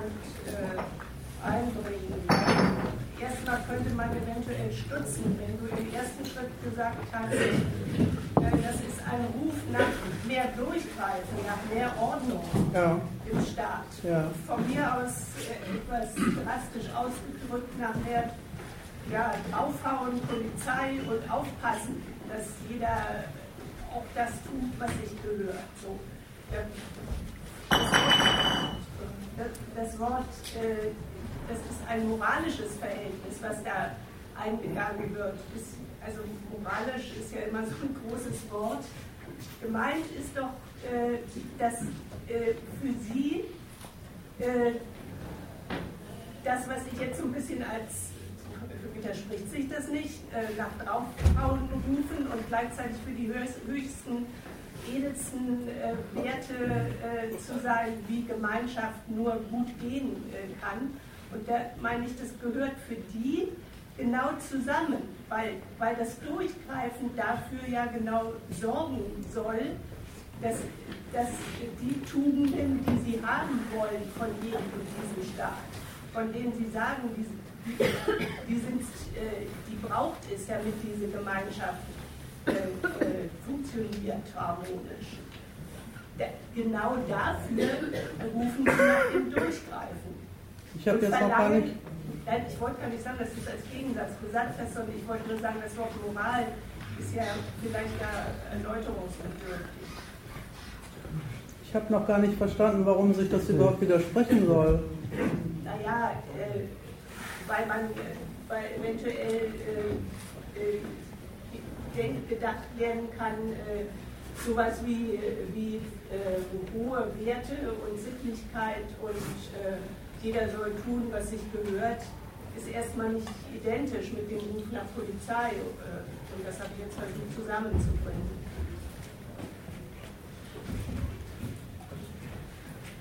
Ja, das ist, ja, da liegt eigentlich beides vor, wenn man ja, so genau. nehmen will, ja. Genau. Das eine ist ja, hatten wir ja vorhin mal, das Eigentümliche bei diesen Leuten, das, was sie in dieser Gemeinschaft aus tiefstem Dafürsein, das ist ihr Standpunkt dazu, zu erledigen haben, das fassen Sie ja eben als etwas, was nicht Ihnen aufgenötigt ist, sondern als etwas, was Sie aus tiefster Billigung heraus tun. Und übrigens meinen die das mit dem tiefster Billigung ernstlich so, dass das so eine Art Billigung ohne Billigung ist. Ja, das ist dieses Argument von, man gehört zu Deutschland dazu, nicht, nicht weil man mal überlegt hat, will ich das, sondern man gehört zu Deutschland dazu, weil so ist es doch, oder? So, so, so gesehen gehen die, gehen die an der Stelle ja tatsächlich von den gebilligten Pflichten aus. Nicht von den aufgenötigten, sondern von den gebilligten. Und haben sogar richtig ein bisschen den Gedanken drin, dass denen eigentlich betrachtet ein guter Deutscher gar nicht auskommen kann weil ein, in einem guten Deutschen ist es drin. So. Äh, jetzt hatten wir allerdings schon den, die, dieses eine, aber die kennen natürlich lauter Kollisionen und haben über diese Kollision eben das Urteil, das kommt von dem. Und da ist übrigens auch konsequent weitergedacht und widersprüchlich weitergedacht. Das kommt von dem, dass immer Leute aus der Rolle rausspringen, die sie eigentlich haben. Auch, es ist einerseits total konsequent weitergedacht, die, die, die falsche Erklärung, wo die Kollisionen herkommen, die kommen nämlich aus lauter abweichendem Verhalten und nicht aus dem, dass die Leute das tun, was halt ihr Beruf ist. Aber es ist auch ein Widerspruch, weil die kann man eigentlich aus seiner Natur raustreten. Ja? Das sind so kleine, delikate Widersprüche da drin. So, und wenn du jetzt den nächsten Schritt machst, der, der, äh, das wird doch das Volk noch verlangen dürfen, dass sich die Regierenden darum kümmern, dass in der Gemeinschaft alle das tun, was an ihrem Platz das zu tunde ist. Da muss man erstmal sagen, wie die jetzt die, den, die, die Notwendigkeit, äh, sich erläutern, was überhaupt ein Staat ist, da sind sie konsequent auf ihrer falschen Spur. Da ist nämlich, da ist nämlich der Staat der, der oberste moralische Anleiter. Der hat, der hat eigentlich nichts anderes zu tun, als die, als die Leute in dem was sie eigentlich sowieso sind, anzuleiten. Jeder an seinem Platz. Es ist dieser Ordnungsgedanke. Andererseits ist es natürlich schon wieder auch ein Widerspruch. Nämlich zu diesem Gedanken, dass das doch eigentlich in den Leuten drinsteckt.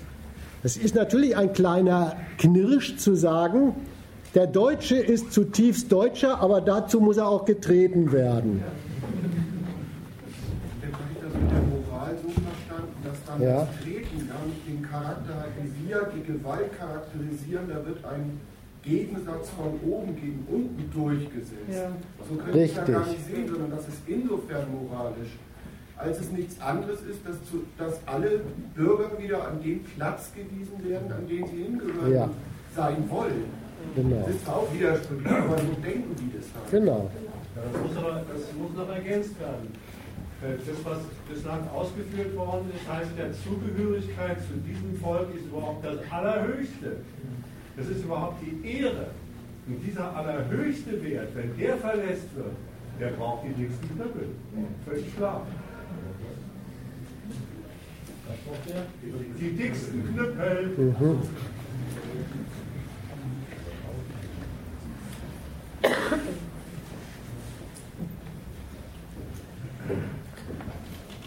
Ich wollte nochmal den grundsätzlichen Widerspruch festhalten, den sich dieses, dieser Sorte Nationalbewusstsein leistet. Es ist schon merkwürdig, auf der einen Seite zu sagen, unser Stolz, unsere Ehre, unser Deutschsein beweist sich gerade darin, dass wir, egal wo wir hingestellt sind, das tun, was die Pflicht des Menschen ist, der an dieser Stelle ist. Also gerade die, das, den praktischen Gehorsam, so, so, so begreifen Sie das zwar nicht, aber das ist ja das, was es ist, den praktischen Gehorsam gegenüber dem, was einem angesagt ist. Und die, den Gehorsam, wem schuldet man dem? Ja, der Staatsgewalt, die diesen Gehorsam in der Form des Rechts einkleidet. Das übrigens auch noch angesichts der Tatsache, das kann man ja dann auch mal an der Stelle ins Feld führen, dass das, was einem da abverlangt wird, jeden Tag was Neues ist. Es ist ja auch gar nicht so, dass der Staat sagt, hey du Lohnarbeiter, du musst jetzt mal Folgendes machen und dann sagt er, okay, mache ich und dann ist zwar scheiße, aber gewöhne ich mich irgendwann dran, sondern der, der, Staat ist ja der Erste und das Kapital gleich dazu, die die Lebensverhältnisse, in denen die Leute drinstecken, ständig von einem Tag auf den anderen umeinanderwirbeln, auf, auf den Kopf stellen, egal.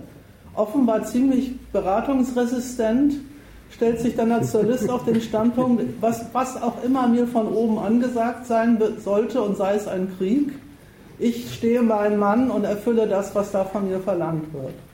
Und ausgerechnet aus dieser praktischen Unterwerfung unter die Notwendigkeiten, die einem von oben aufgemacht wird, zum Anspruchstitel gegen die Macht zu erklären, die einem das ansagt, ist schon, äh, ist überhaupt nur zu haben, wenn man erstens diese Unterwerfung gar nicht als eine solche fasst, sondern, sondern als ein selbstdefiniertes Wollen, ein selbstdefiniertes Sollen.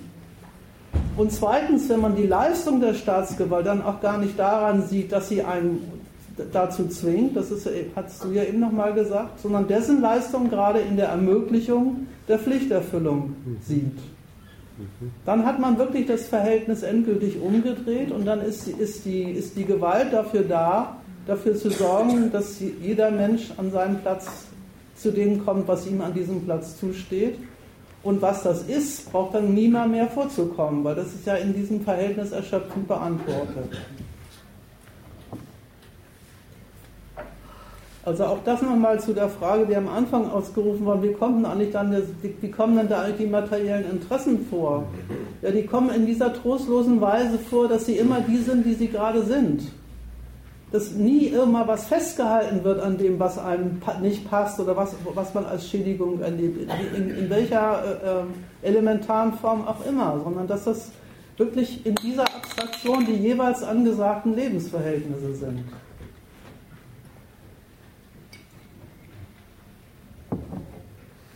Deutschland ist offenbar immer ein schönes Land von 1945 bis 2015, egal was da passiert.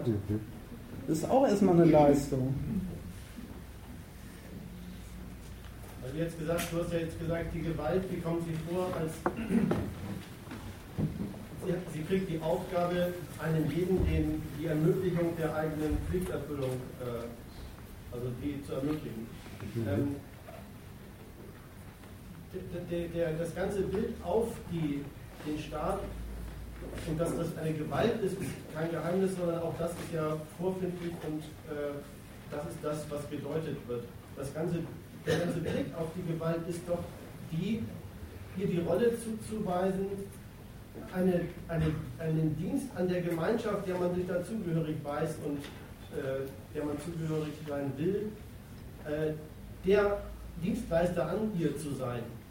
Und das hat doch jetzt verschiedene Seiten. Also erstmal ganz elementar steckt doch darin auch schon, dass sie eben an dieser Gemeinschaft und nicht an anderen ein Dienstleister sein muss. Also dieser Punkt mit dem, die Ausländer gehören nicht dazu. Mhm. Und zu der Seite mit den Pflichten, einem jeden das Seine ermöglichen, ist, das ist ja vorhin schon mal gesagt worden, ganz nah an und alle darauf verpflichten. Ja, ja, ja.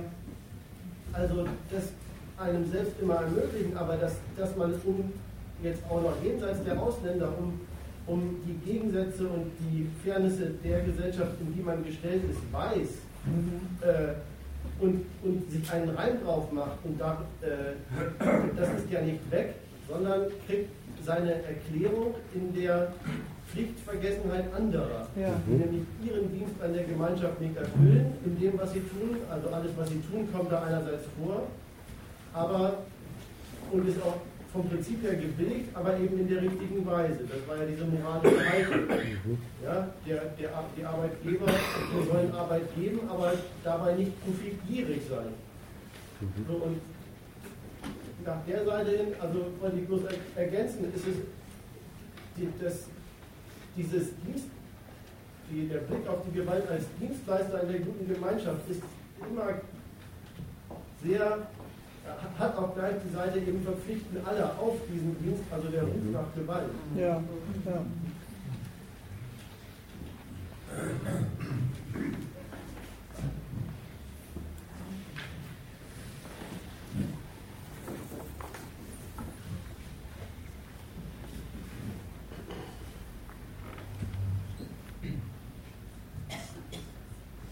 Wir waren ja eben schon bei dem Punkt,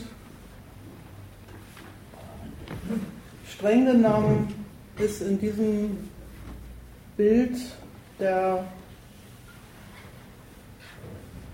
Lebensverhältnisse, wie sie von Kapital und Staat eingerichtet werden und wie sie von den Leuten zu ihrem Lebensmittel praktisch gemacht werden, aus deren Sicht eine einzige riesengroße moralische Veranstaltung insofern, äh, die überhaupt, das ist eben schon gesagt worden, äh, das tun moralische Veranstaltungen ja nie, dass das, ähm, die Gewalt leugnet, sondern der, der Gewalt einen ganz eigentümlichen Auftrag gibt. Nämlich nicht dafür zu sorgen, dass die Kollisionen gehen, das, was sie tatsächlich tut, sondern den Bürgern in ihrer Pflichterfüllung gerecht zu werden indem, es hat ja nochmal gesagt worden, indem diejenigen, die Pflicht vergessen sind, in ihre Schranken gewiesen werden. Allen voran eben diejenigen, die hier von vornherein zu diesem moralischen Gewese gar nicht zugelassen werden können, weil sie nicht dazugehören. Dieses Selbstbewusstsein, das ist ein Selbstbewusstsein, dass man selber der Repräsentant, der fordernde Repräsentant dieses Standpunkts ist gegenüber einer Staatsgewalt, die sich daran mit ihrer aktuellen Politik vergeht. Das treibt die, und das drücken sie nochmal sehr schön aus in, ihren Ausdrück, in ihrer ausdrücklichen Bezugnahme daran, was sie eigentlich an den Ausländern stört. Und dafür steht dieser schöne Satz Schweinefleisch statt Döner oder Islamisierung des Abendlandes.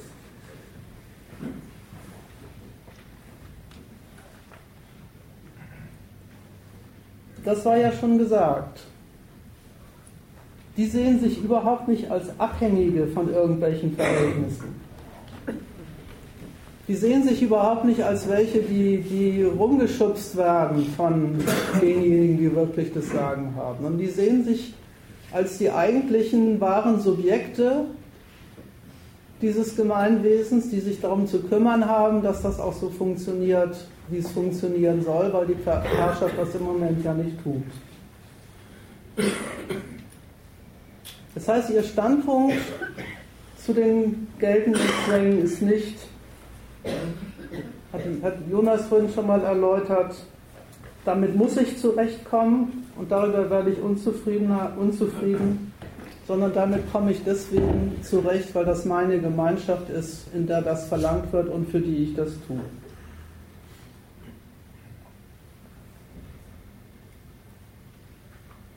Das heißt, und damit sind sie dann ganz bei sich, die Zugehörigkeit zur Gemeinschaft ist das Erste. Und alles, was man dann noch auf der Welt will und verlangt, leitet sich daraus ab, ist das Zweite, das, die Konsequenz davon.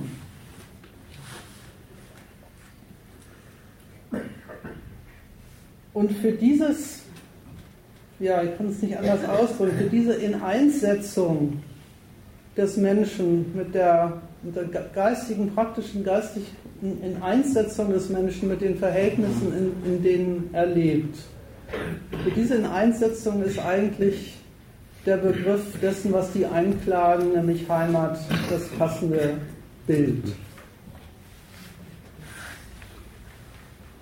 Man fragt sich ja, was, was haben die eigentlich gegen Kopftuch tragende Moslems?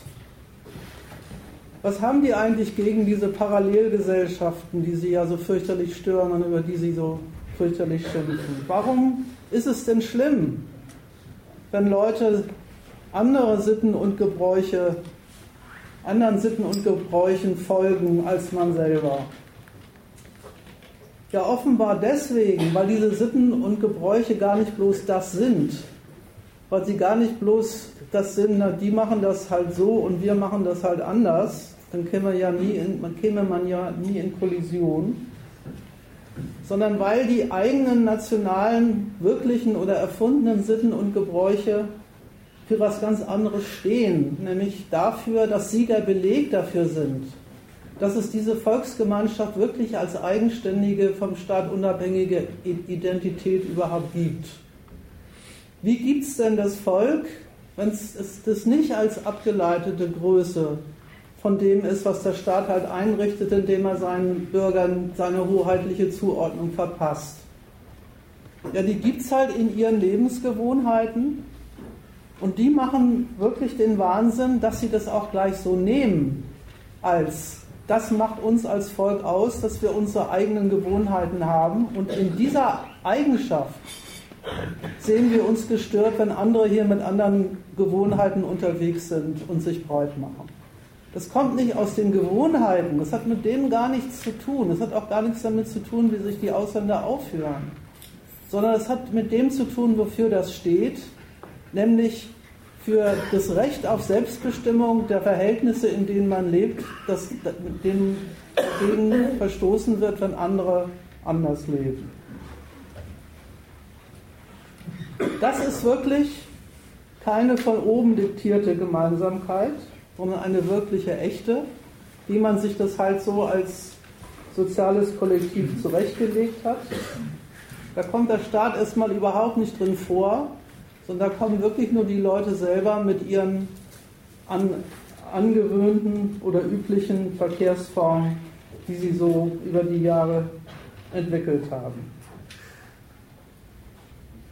Pegida ist für die Erhaltung und den Schutz unserer christlich-jüdischen geprägten Abendlandkultur.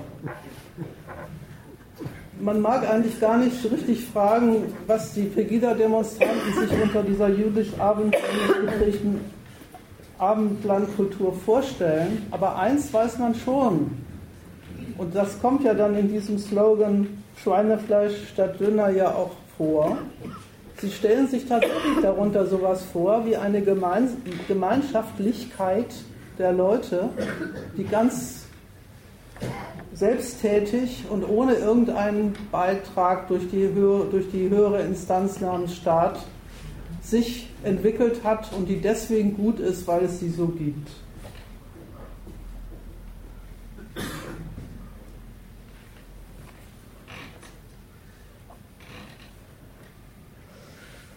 Wozu bekennt man sich da eigentlich? Das ist schon sehr merkwürdig.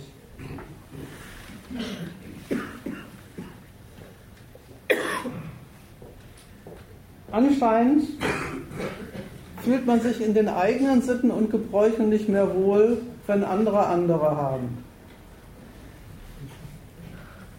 Also ist dieses Wohlfühlen auch eine Sache, die gar nicht so recht was damit zu tun hat mit dem, was man da tut, sondern nur mit dem zu tun hat, wofür das, was man da tut, eigentlich steht. Und das ist ein Standpunkt zu den eigenen Lebensverhältnissen, als welchen, die, weil man sich an sie gewöhnt hat und weil man sich in denen eingerichtet hat und weil sie nun mal so sind, wie sie sind, zu einem gehören und zu einem passen, sowas wie ein selbstgeschaffenes Werk. Und zwar eins, und das ist da ganz wichtig, was völlig ohne die Zutat derer auskommt, die sich darin einrichten. In diesem Sinne ist Volksgemeinschaft oder auch Heimat nicht die Aussage, ja, da wohne ich halt gerne, weil da finde ich es schön und da ist das Leben angenehm, sondern das kennt ja auch jeder aus den dazugehörigen Filmen. Heimat kann jede Scheißgegend sein, auch das Ruhrgebiet kann Heimat sein. Macht überhaupt nichts. Ist einer hier? Weil der Witz daran ist ja gerade, dass man, dass man dort sich eingerichtet hat und dort die praktische in Einsetzung mit den Lebensverhältnissen gefunden hat, die, auf die es einem genau ankommt. Und für die ist die tatsächliche materielle Beschaffenheit der Umgebung herzlich gleichgültig.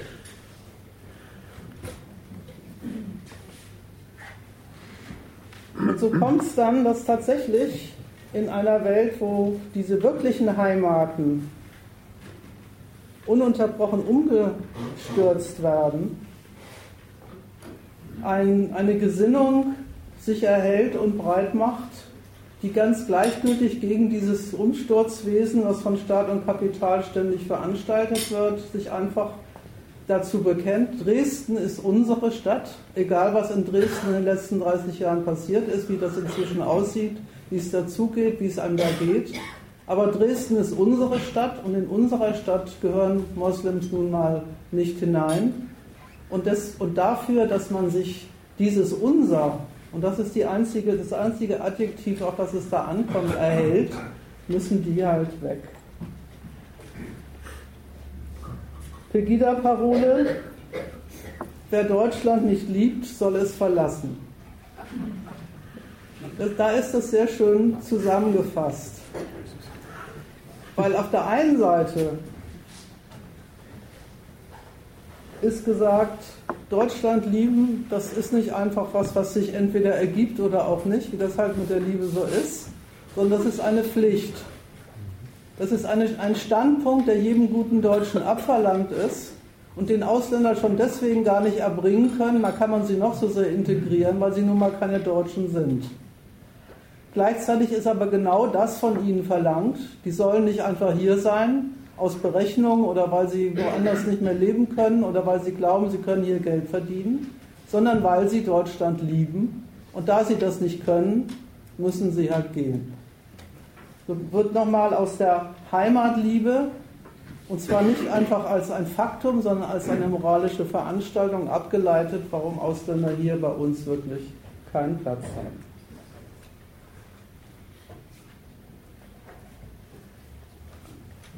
Letzte Frage, und dann bin ich mit dem Teil auch erstmal fertig.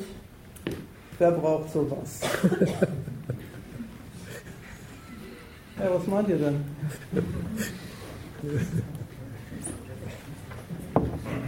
Die Bewegung oder was? Nein, wer braucht, wer braucht so ein Weltbild? Wer braucht sowas? sowas? Also ich brauche es nicht.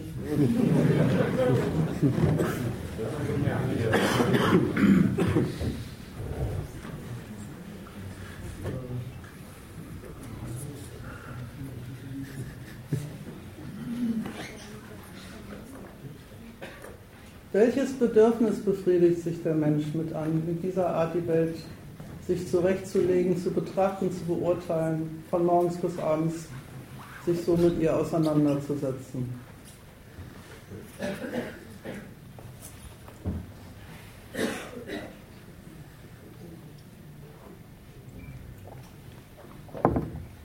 Irgendeins muss es ja sein, sonst soll das ja nicht machen.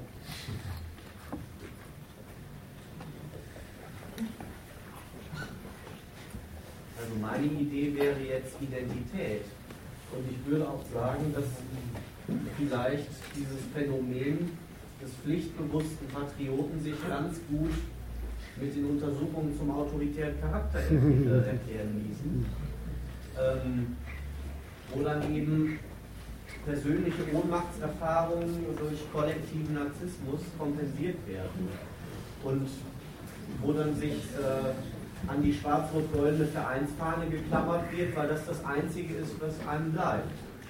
Ähm, und dann auch aufmerksam die Medien verfolgt wird, wo Deutschland irgendwie in Gefahr sein könnte. Und dann muss man sich eben als Retter Deutschlands inszenieren, weil eben das das ist, was, was äh, die Identität ausmacht.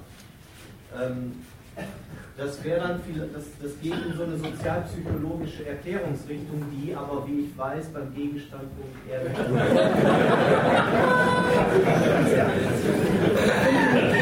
finde die Erklärung nicht deswegen, finde die Erklärung nicht deswegen verkehrt, weil sie psychologisch ist, sondern weil sie nicht stimmt.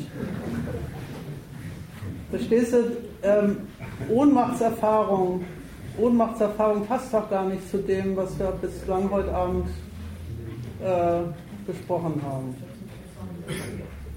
Der, der, der Ausgangspunkt, der Ausgangspunkt der, des Wertschätzens der Gegend, in die man hineingestellt ist und die, in die, und die man sich als seine Heimat ausgestaltet, geht gar nicht aus von dem negativen Urteil, ich habe hier nichts zu melden. Also ich, ich, würde sogar umgekehrt sagen, wenn die Leute mal das Urteil hätten, ich habe hier nichts zu melden, dann käme man vielleicht leichter mit denen ins Gespräch, dann könnte man nämlich darüber reden, warum eigentlich nicht. Die meinen ja genau umgekehrt und deswegen gehen sie auch auf die Straße, sie hätten hier was zu melden.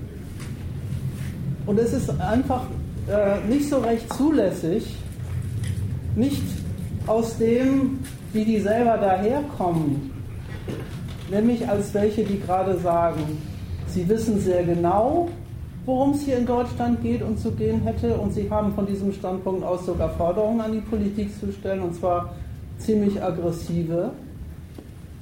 Ähm, hinter denen ein Bewusstsein zu suchen, was sie gar nicht haben. Die haben nicht das Bewusstsein von Ohnmacht, die haben das ganz im Gegenteil das Bewusstsein, berechtigte Vertreter eines in diesem Land doch endlich sich gehörenden Standpunkts zu sein. Formulieren Sie auch richtig so, es muss doch mal wieder erlaubt sein, in diesem Land sich zu, zu Deutschland zu bekennen. Und da kann ich irgendwie von Ohnmacht überhaupt, also von Ohnmachtsbewusstsein nicht das Mindeste entdecken. Also die treffen nicht die Entscheidung äh, am, am Fließband, wie, wie ihre Arbeit da abzulaufen hat. Aber das, an dem Maßstab messen sie die Welt ja auch gar nicht. Verstehst du? Das, das, das, das, das wäre ja mal was. Das ist ja ein Unterschied, ob du sagst, sie tun es nicht. Oder ob man darüber redet, wie wird dann dieses, wie du sehr richtig sagst, dieses, diese faktische unter, und dieses faktische Unterworfensein, dem man, dem man äh, das man selber meistern muss, wie wird das genommen? Das leitet sich, aus der, aus, leitet sich ja offensichtlich gerade nicht aus der praktischen Erfahrung des Unterworfenseins ab, weil wenn das so wäre, wenn die Welt, wenn das, wenn das so einfach wäre, dass der Mensch, der tatsächlich äh, dass die abhängige Variable des Kapitals ist, das Urteil über sich hätte, ich bin abhängige Variable des Kapitals, so ein Scheiß, dann würde der wahrscheinlich was anderes machen als eine Fahne schwenken. Der Marx hat dazu gesagt, das sei Klassenbewusstsein.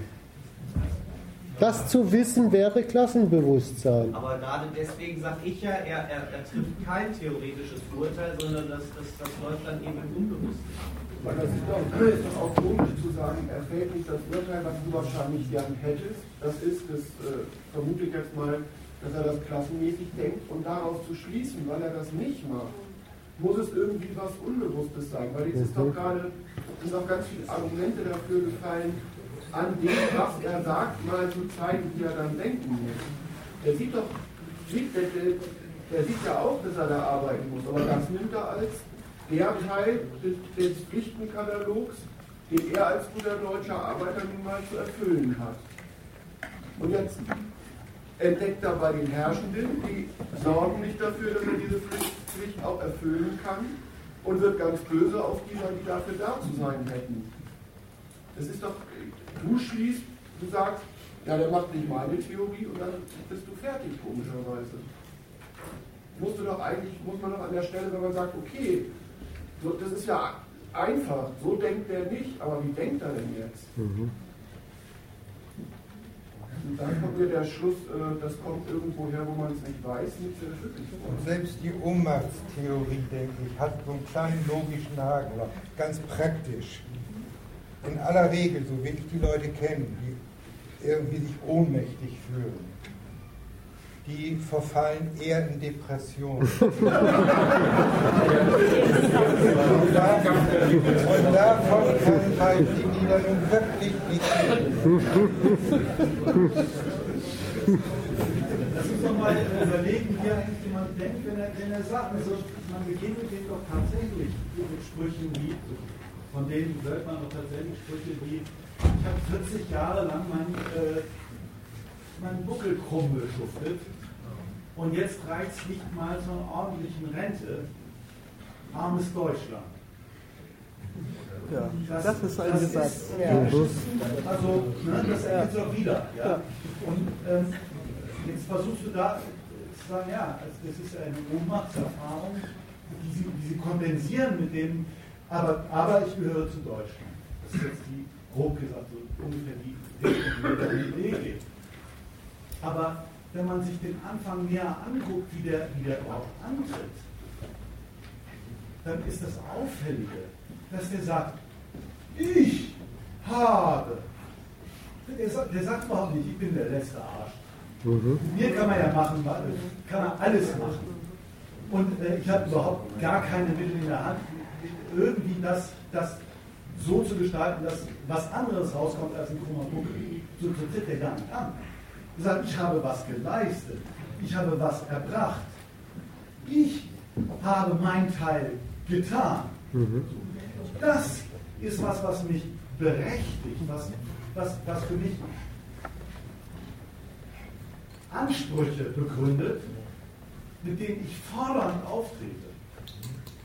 Das, das, Perverse übrigens jetzt nicht der Ansprüche im Sinne von, also nicht das, das, das Schwierige bei den, finde ich, bei der Überlegung ist, dass diese Ansprüche nicht sind, nämlich so und so viel Marktgrenze mindestens. Das, das, das Perverse an der Überlegung, wie wir weitergehen, das sagt er nicht und dann reicht es nicht mal zur Rente, ist diese meine Pflichterfüllung, mein sich rücksichtslos gegen eigene Interessen für die Gemeinschaft rannehmen lassen die ist berechtigt zur Anerkennung meiner Selbstlosigkeit für die Gemeinschaft. Und daran, das ist, das ist wo, was die Rente, wofür die Rente steht. Die, die nicht reichende Rente ist, der, der sagt nicht, und zwar also, also 3000 Euro wären schon mal ein Anfang. Weil, guck doch mal, ähm, meine Miete ist ja schon über 600 Euro.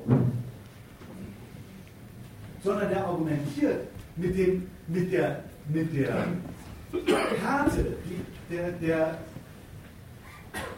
Sachen, die er sich hat gefallen lassen, der Karte der Arbeit, die er geleistet hat, der Schwierigkeit, die ihm das gekostet hat, der Disziplin, die ihm das abverlangt hat, dem Verzicht, den das für ihn bedeutet. So, der ist, der ist, der ist nicht im Namen seiner Ohnmächtigkeit unterwegs. Der ist nicht, der, der, der sagt nicht, scheiße, da hat ja gar nichts geklappt. Sondern der sagt bei mir, mein, mein Teil hat schon mal gestanden. So, wie sieht es denn jetzt mit eurem aus? Für den ist der Betrieb selbst ein Teil von Heimat. Er sagt nämlich, ich ergänze dich bloß, der sagt nämlich, ich habe hier jahrelang meine Pflicht getan, da kann ich ja wohl erwarten, dass mir ein Band nicht immer Kanacken um die Füße laufen. So. ist vielleicht wichtig äh, zu ergänzen, ähm, und das ist ja dann wiederum das objektiv Verlogene an dieser Art, die Sache zu betrachten, dass natürlich Pflichterfüllung überhaupt nicht der Grund ist, warum man das gemacht hat. Richtig. Interessanterweise ist es nur so, dass wenn man jemandem so kommt und sagt, hey, hör mal zu, also Pflicht hin und her ne, und, und Gemeinschaft, war ja wohl schon immer noch die Notwendigkeit. Das will sich einfach niemand nachsagen lassen. Es will sich in dieser wunderschönen Republik niemand nachsagen lassen, dass er einfach was tut, weil es ihm angesagt worden ist. Das, da denkt mal drüber nach. Warum ist es so? Warum will sich das niemand nachsagen lassen?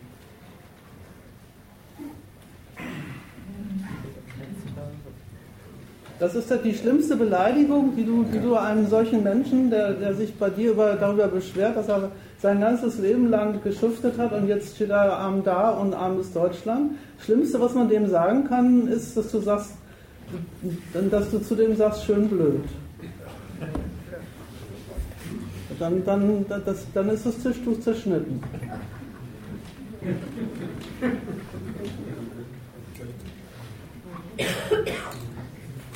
Das muss man kritisieren. Das sage ich jetzt mal mit ein bisschen Schärfe gegen deine Theorie. Das muss man kritisieren, was der Mensch da macht. Der entscheidet sich wirklich dazu, nicht den Verhältnissen, in denen er lebt, den Vorwurf zu machen, die hätten ihn in eine Lage reingewirtschaftet, die ihm nicht äh, bekommt. Sondern wenn du ihm sagst, das lege bei ihm vor, macht er dir einen Vorwurf, dass du ihn in seiner Deutung, warum das seine Richtigkeit hat, dass er sich das alles hat gefallen lassen, nämlich in seiner Deutung auf sich genommen hat und bewältigt hat, dann macht er dir den Vorwurf, du tust ihn beleidigen. So, das muss man kritisieren, den Unfug, den die da machen. Und zwar, indem man das mal so aufblättert. Das sage ich gegen dieses Wörtchen Identität.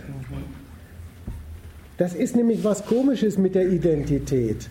Also mal harmlos ge, äh, gefasst, ist es eigentlich bloß ein, ein Wort für den Unfug, den die machen.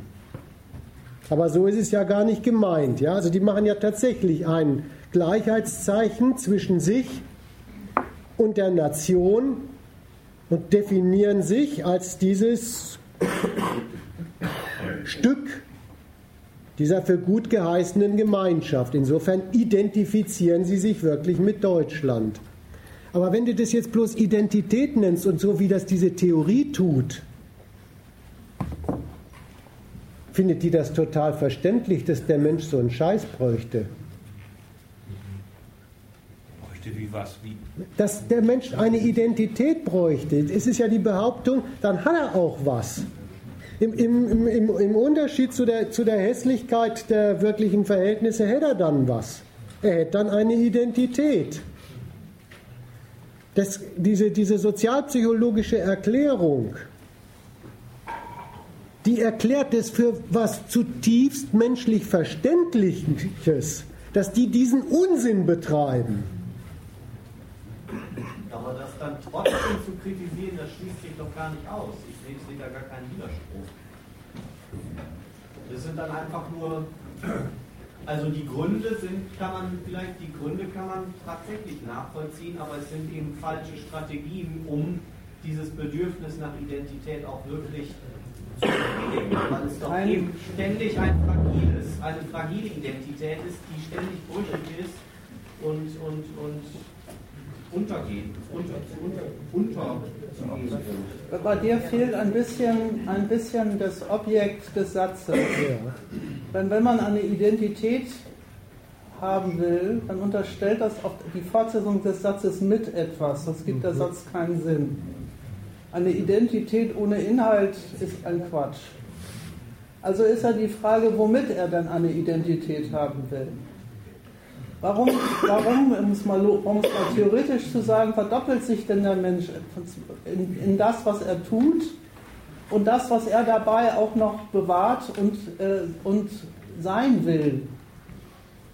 Weil er offenbar ein, äh, eine Unzufriedenheit hat mit der Art und Weise, wie er mit seinen Interessen und Zwecken zum Zuge kommt und die aber auf Teufel komm raus nicht den Verhältnissen anlasten will, mit denen er da zurechtzukommen hat. Sonst, sonst gibt es das Bedürfnis nicht und macht der Mensch halt das, was er macht. Und entweder es klappt oder es klappt nicht und gut ist. Und es ist von hinten bis von hinten und vorne von Identität nichts zu sehen und zu hören. Das Bedürfnis zu sagen, ich bin doch nicht dasselbe wie das Ensemble der Verhältnisse, in dem ich lebe, obwohl man das ist.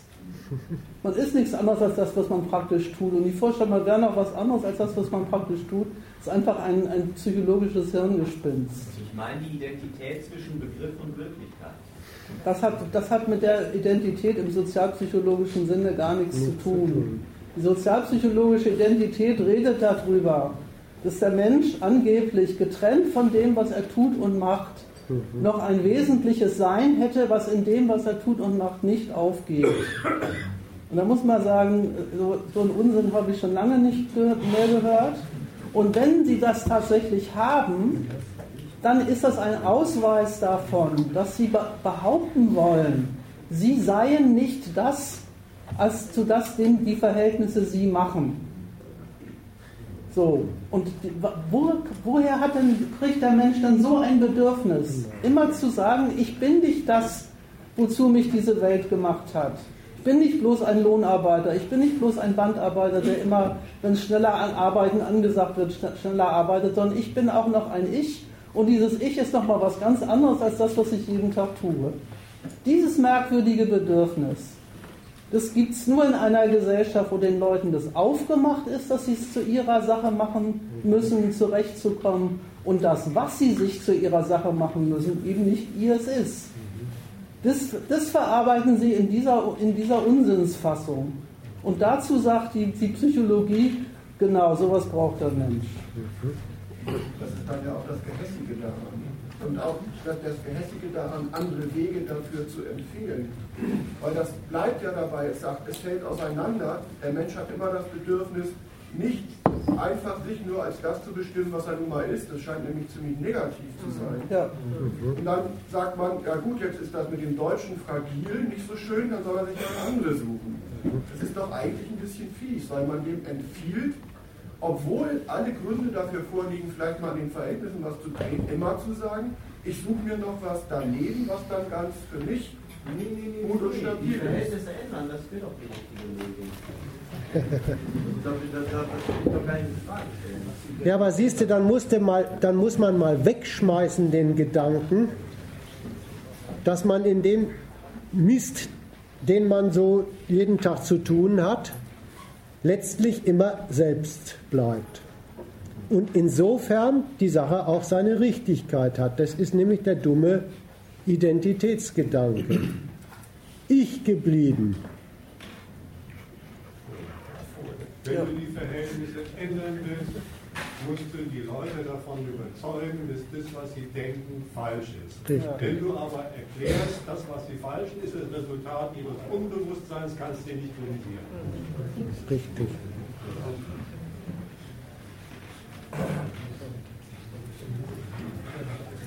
Also ich würde aus der, aus der Tatsache so habe ich mir das jedenfalls zurechtgelegt. Ich, ich würde mir aus der, aus der Tatsache, dass offenbar mitten im globalisierten Kapitalismus das Bedürfnis nach Heimat erstens ziemlich äh, unausrottbar ist, zweitens überall unterwegs und drittens auch noch völlig gleichgültig gegen die jeweiligen Umstände, die man immer unter diesen Standpunkt subsumiert.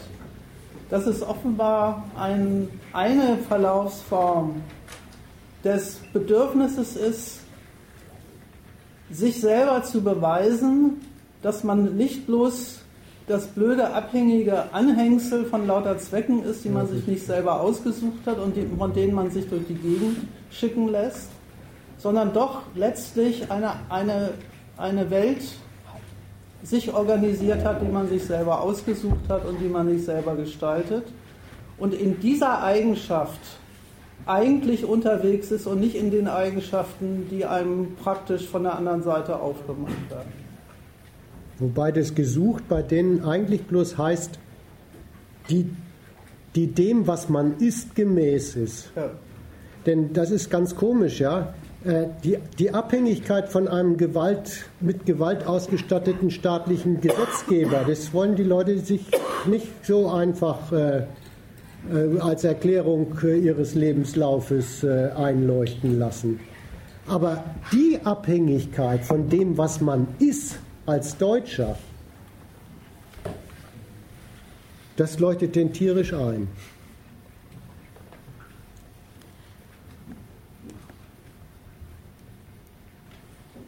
Mir geht gerade durch den Kopf, dass es ja Leute gibt, als ob sie so Fragmente von dem, was gerade gesagt worden ist, aufgeschnappt hätten und sagen, da muss man doch jetzt unbedingt ein Betätigungsfeld äh, finden, was zwar unter dem Strich ein bisschen dem eben Gesagten vielleicht irgendwie entfernt angelegt ist, aber auf der anderen Seite einen freien äh, Zweck äh, genügt.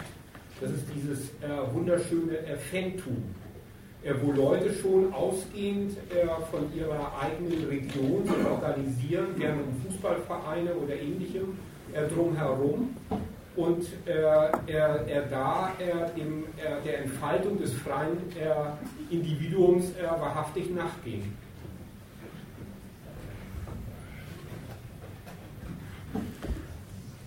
Mit einem, mit einem Inhalt, ja. Was heißt das schon freies Individuum? Ja, ja.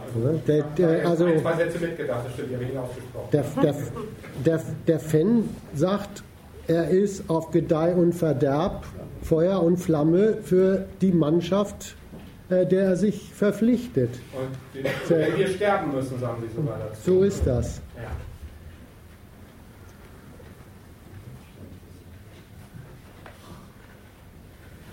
Okay, aber ich wollte jetzt äh, nicht ganz weg vom Pegida, aber naja.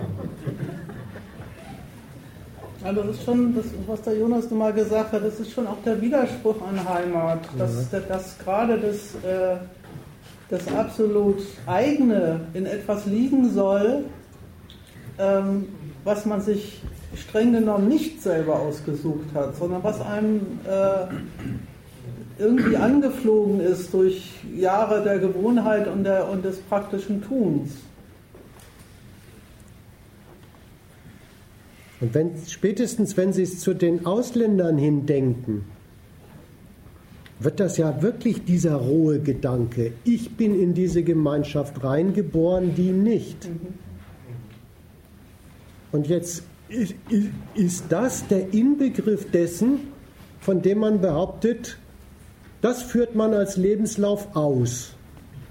Und, und dieser Gedanke der Abhängigkeit von dem, wo man reingeboren ist, scheint viel besser auszuhalten zu sein, als mal den wirklichen Abhängigkeiten nüchtern ins Auge zu schauen.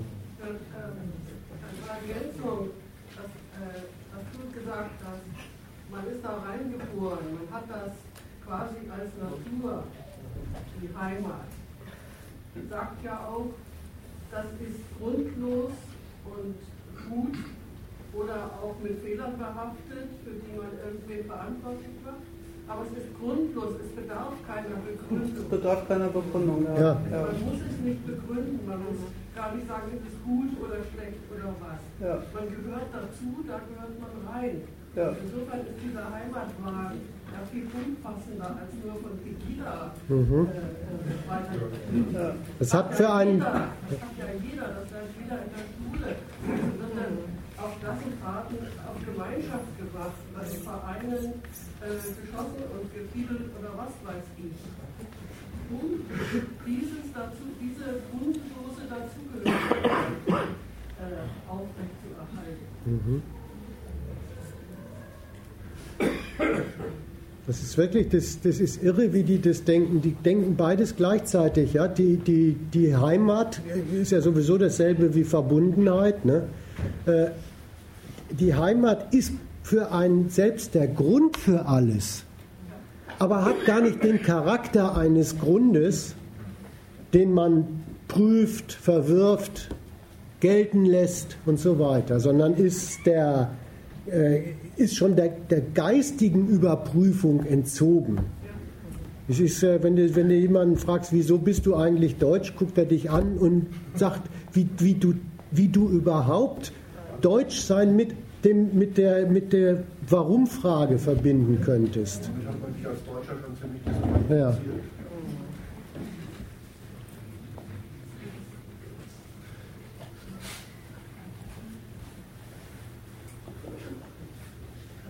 Dieser Typen, die betonen nur die eine Seite davon, das Ausschlusswesen von denen, die nun gerade nicht hier geboren sind, können sich aber auch, äh, der, der normale Nationalist kann sich auch andere Schädlinge in seiner schönen Heimat auslegen, die mhm. nicht ihre Pflicht erfüllen oder so. Das ist auch der, der Gedanke, ähm, weil in Heimat dass das was Gutes ist, liegt ja erst in erster Instanz mal daran, dass es, also dass, dass es meine ist und also dieses Wort Identität insofern auch mir gemäß. Äh, Im Unterschied wollte ich sagen, das geht gar nicht so weiter. Die Heimat ist was Gutes, weil da ist, liegt doch Folgendes vor. Mhm. Man kann sogar zu dem Gedanken fähig sein, mit all ihren Mängeln ist sie meiner Meinung nach. Mhm. Ja, man kann ja auf Deutschland auch noch stolz sein, weil es, äh, weil es den Krieg so gut bewältigt hat. Oder eben auf das Römers Ruhrgebiet. Das ist ja jedem klar, das ist jetzt keine schöne Gegend. Das, aber es ist, das ist doch. Äh, das, das neben Liebenswerte, was zu mir, der ich damit zurechtkomme. Vom Bild und so.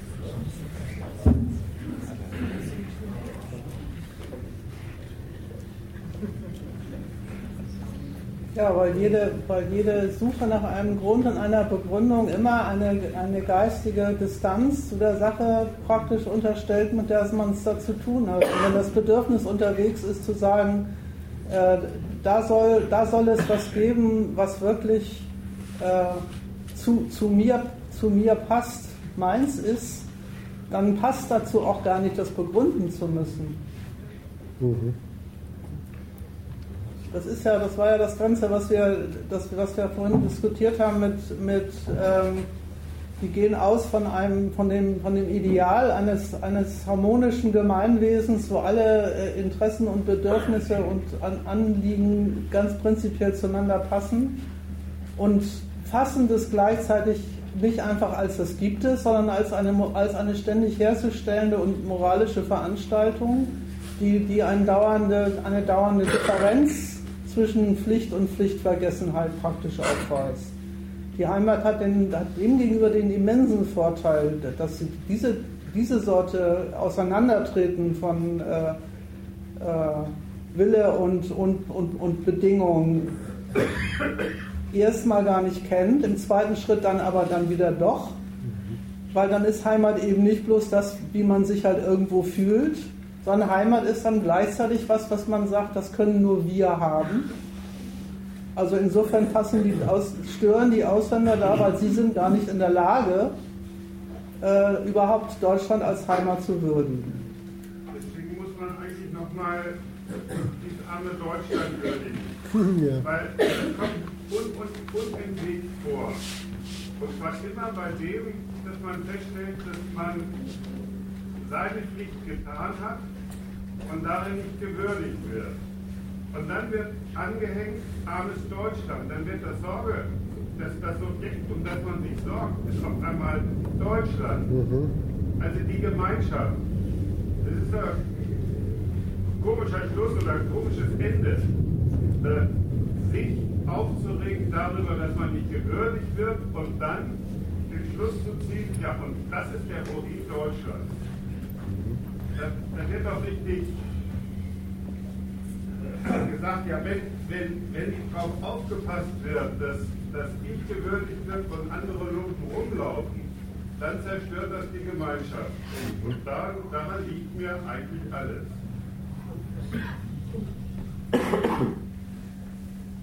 Dieser, das Floskel armes Deutschland ist. Ist doch gut Aber ich habe noch eine Unklarheit zu dem, was gerade gesagt hat, äh, gesagt wurde, weil zum Beispiel Sachen, die man im Verein macht, zum Beispiel hier Fiedeln, Tuten oder Fußball spielen oder sonst was, das ähm, finde ich nicht, dass sich das immer nur aus ähm, den Wunsch nach Heimat begründet, sondern ich denke, der Wunsch nach Heimat besteht immer daneben, aber nicht jedes Tuten und Fielen lässt sich jetzt nur darauf reduzieren. Das sollte auch nicht behauptet sein. Das sollte auch nicht behauptet sein. Es sollte auch nicht behauptet sein, dass jemand, der in seinem Garten Rosen züchtet, deswegen schon Nationalist ist. Keine Sorge. Aber man merkt doch schon, dass es da immer sehr schnell den Übergang gibt. Dass wenn man sich da nur so zweckmäßig zustellt und sagt, okay, äh, da muss halt, da wollen wir halt zusammen musizieren oder sonst was, wenn dann, und dann sagt einer, und hinterher treffen wir uns noch auf ein Bier und man sagt, da habe ich keine Lust zu, dass man dann sofort sich an der Gemeinschaft vergangen. Dass da wird doch, also das ist doch ganz oft in diesem Verein der Punkt, dass die Verpflichtung auf die Gemeinsamkeit immer der zweite Teil ist, den man lernen soll. Dass das auch Opfer kostet und dass das auch nicht einfach sich auf den Zweck begründet, sondern dass man für Gemeinschaft da zu sein. Das ist halt der Unterschied, ob man, ob man äh, um des Fiedelns Willens einen Verein gründet oder um des Vereins Willen fiedelt. Ja. Und das bei den Fußballfans, die er angeführt hat, ist das sowas von klar wie Kloßbrühe, wie da die Reihenfolge ist. Deswegen brauchen die ehrlich gesagt auch nicht das Fußballspiel zu verfolgen.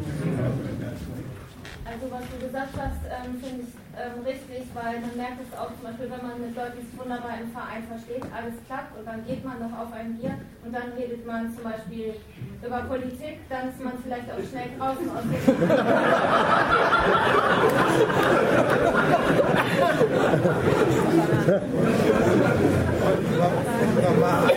Zu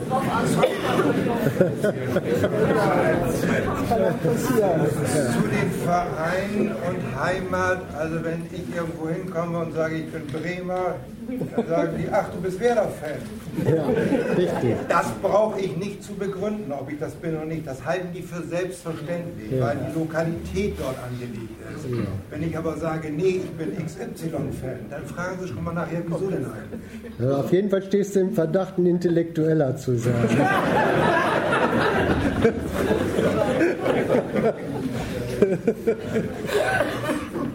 Und die sind bei solchen Leuten, ja, die, es ist jetzt wirklich so, äh, wer diesen Heimatgedanken so richtig konsequent denkt, äh, bei dem gibt es intellektuell als Beschimpfung. Und zwar deswegen, weil äh, das, das, das ist dieser brutale Gedanke, äh, dass das ein nicht der Überprüfung, nicht dem, der, der gedanklichen Begründung zu Gebote stehender Grund ist, der einen leitet. Ja, diese, diese Heimatverbundenheit. Wenn du anfängst, es zu begründen, hört, sich ein, hört ein richtiger Heimatmensch bei dir prompt Zersetzung raus. Und zwar, weil er schon die, die weil, weil er, die, die sind nicht dumm, die Jungs, ne? die, die, die, die merken an der Stelle schon allein die Sache, sich theoretisch gegenüberzustellen und dafür Argumente anzuführen, entdecken die, das ist Distanz. Das ist das wirklich Eigentümliche an diesen, an diesen Menschen, dass die, dass die ernstlich, äh, also das ist auch das, was man denen um die Ohren hauen muss, was das, was das eigentlich für eine ja, geistig betrachtet barbarische Gedankenübung ist. Zu sagen, äh, ich lasse mich von niemandem rumkommandieren, außer von meiner Volkszugehörigkeit, da kann man nicht raus. Also eine, eine, äh, ein anderes Subjekt, das einem was vorschreibt, das wird verworfen. Aber dass man gebunden ist, äh, Das ist äh, Weltanschauung und in Ordnung. Ich will zu der Begründungslosigkeit dieses Heimatweltbildes noch was sagen. Ich finde es einerseits richtig, insofern sich die Begründung natürlich nie aus der Lage, die Heimat ist, ergibt. Mhm. Es gibt aber schon Begründungen. Die Begründungen ergeben sich immer aus der Stellung des Menschen zu der Lage. Mhm. Das sind die Punkte, die vorhin genannt worden sind. Das sind die dürftigsten Argumente, weil sie übrigens alle zirkulär sind. Das ist das Argument, hier lebe ich schon seit 20 Jahren, mhm. hier habe ich schon so viel mitgemacht, hier habe ich mich an alles gewöhnt, hier kenne ich mich aus. Da taucht das Urteil über die Lage selbst nicht auf. Mhm. In dem Weil ist aber immer die Stellung zu. Das ist das, das, das bodenlose Argument, weil ich mich in etwas eingerichtet habe, ist es gut. Ja, toll. Weil ich war es ja schließlich. Das war das, was er vorhin erläutert hat. Ich würde ich würde gerne noch ein paar Takte zu den Anti-Pegidas sagen. Ja. Einen, einen Nachtrag machen. Ähm, die Ausländerfeindlichkeit von, von Pegida, das ist ja nicht das Feststellen, das ist vorhin schon gesagt worden, dass sie einen anderen Pass verpasst bekommen haben, mhm. sondern es ist das Volksfremde mhm. an den Ausländern das Volksfremde, was sogar immer übersetzt wird, nicht einfach nur in, das sind halt Unbekannte, sondern die gehören nicht dazu, die sind nicht dazugehörig bis feindlich. Und weil es das Volksfremde ist, gibt es einen kleinen Übergang, den die Pegida-Leute auch noch machen. Entdecken sie sogar innerhalb der eigenen Gemeinschaft welche, die sich als Pflichtverletzer volksfremd verhalten. Richtig. Also die entdecken das Volksfremde nicht nur bei denjenigen, die es von, die es von Natur aus sind, sondern volksfremdes auch bei denjenigen, die hierzulande nicht das tun, was ihre Pflicht eigentlich ist. Volksfremd wegen Pflichtverletzertum. Ja, und bemerkenswerterweise sogar bei denen da oben. Ne? Ja, also es sind keine Duckmäuser mit diesem Scheißurteil. Ja. Die bilden plädieren ja für die Einbildung, dass die, dass die sittliche Gemeinschaft das eigentliche Gesetz und regelnde äh, Element äh, von, von, von diesem Laden sei ja, und genau. schreiben dem Staat die Rolle zu. Darum müssen er sich sei seine Pflicht kümmern und dafür sorgen, dass das auch geht und dass jeder an seinem Platz das seine tut. Deswegen ist auch klar, dass nicht nur Pflichtverletzungen äh, gebrandmarkt werden, sondern auch einfach unsittliches Verhalten.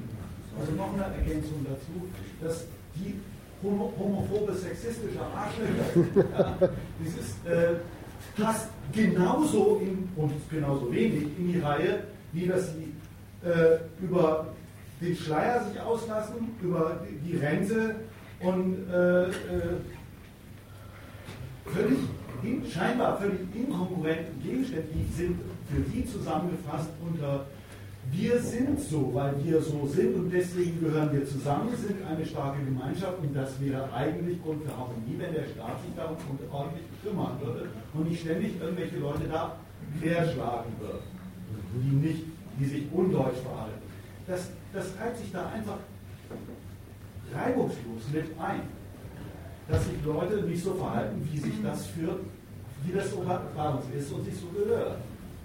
Ja, und das, ist der, das, der, das der entscheidende Punkt an der Stelle, da möchte ich nochmal daran erinnern, ist äh, die, die kleine, aber feine Verschiebung.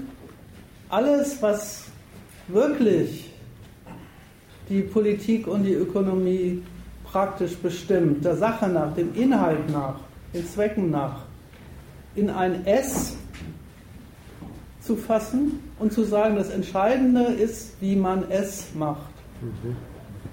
Das ist, mehr Gedanken braucht es dazu nicht, als die, das Abhaken der, der, der Lebensverhältnisse, die einem der Sache nach von Politikern und Unternehmern serviert werden und die ihre Gründe in den hier geltenden ökonomischen und politischen Zwecken haben, zu nun mal gegebenen Lebensumständen zu erklären und die, für die eigentliche Frage zu erklären, wie man, mit, welchen, mit welcher Moral, mit welcher Gesinnung, mit welchen Prinzipien man, dieses, man das erledigt.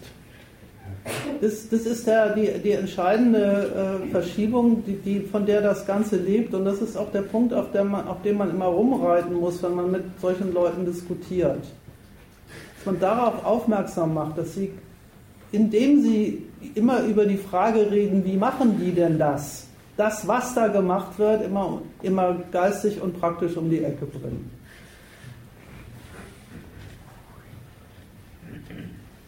ist jetzt das Verhältnis des Staates zu der. Bitte?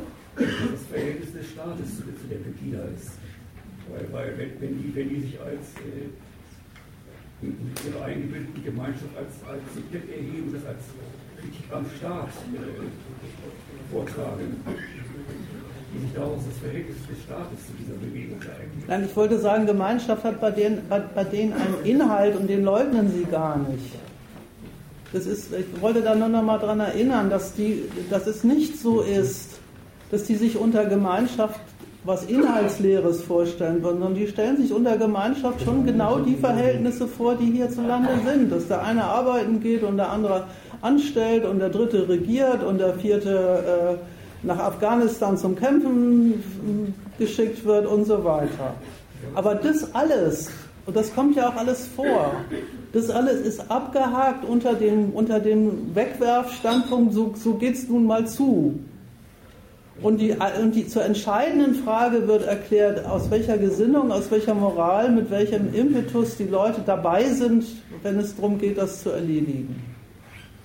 Also darauf, ich wollte, das ist jetzt nicht speziell Pegida-mäßiges, aber das ist bei denen, die, die, der, der auch bei denen der entscheidende Punkt, äh, in, in, dem, was eben gesagt wurde, ist, sie verwandeln das Ganze in eine moralische Veranstaltung. Ja, aber das wird doch als Kritik am Staat vorgetragen. Bitte? Der Staat, das wird doch als Kritik am Staat vorgetragen.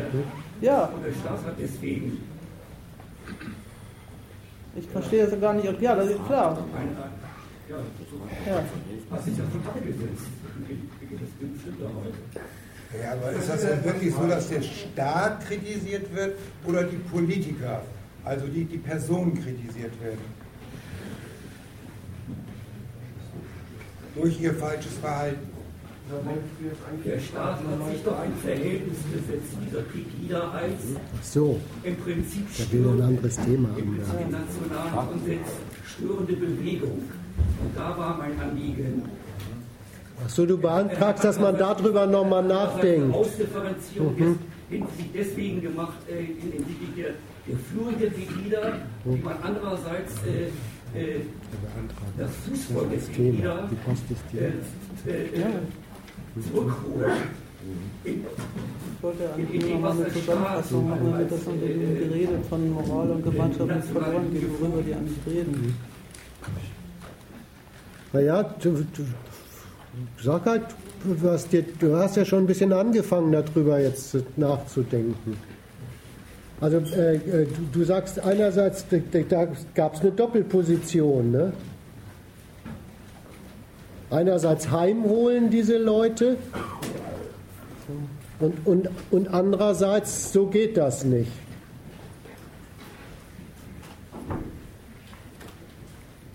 Ja, wie, wie, wie, kommen, wie kommen Politiker auf die Idee, solche Arschlöcher wie Pegida müsste man heimholen?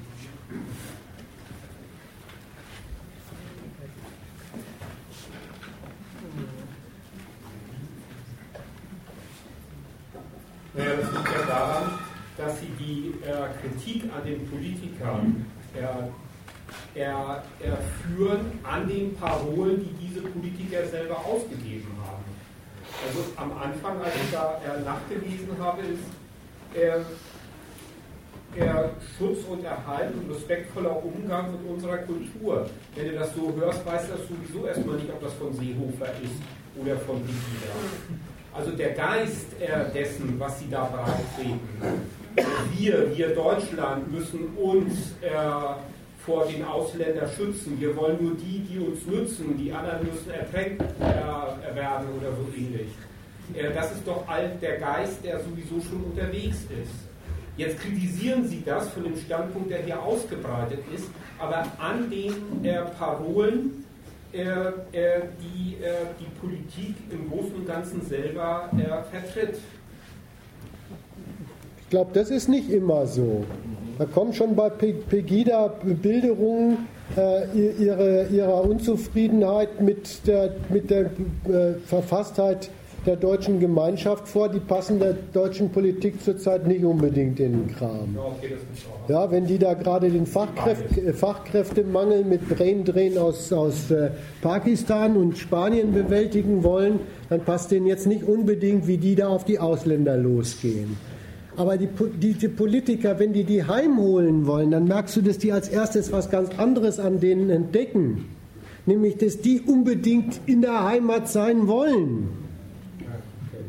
Also wenn, wenn, einer, wenn einer mit der, mit der äh, Beleidigtheit durch die Straßen trampelt und sagt, das ist mein Land, das ist mein Land, ich will das Volk dieses Landes sein. Ja, dann müssten ja Politiker besoffen sein, wenn sie nicht sagen, das sind meine Knechte. Die muss ich haben.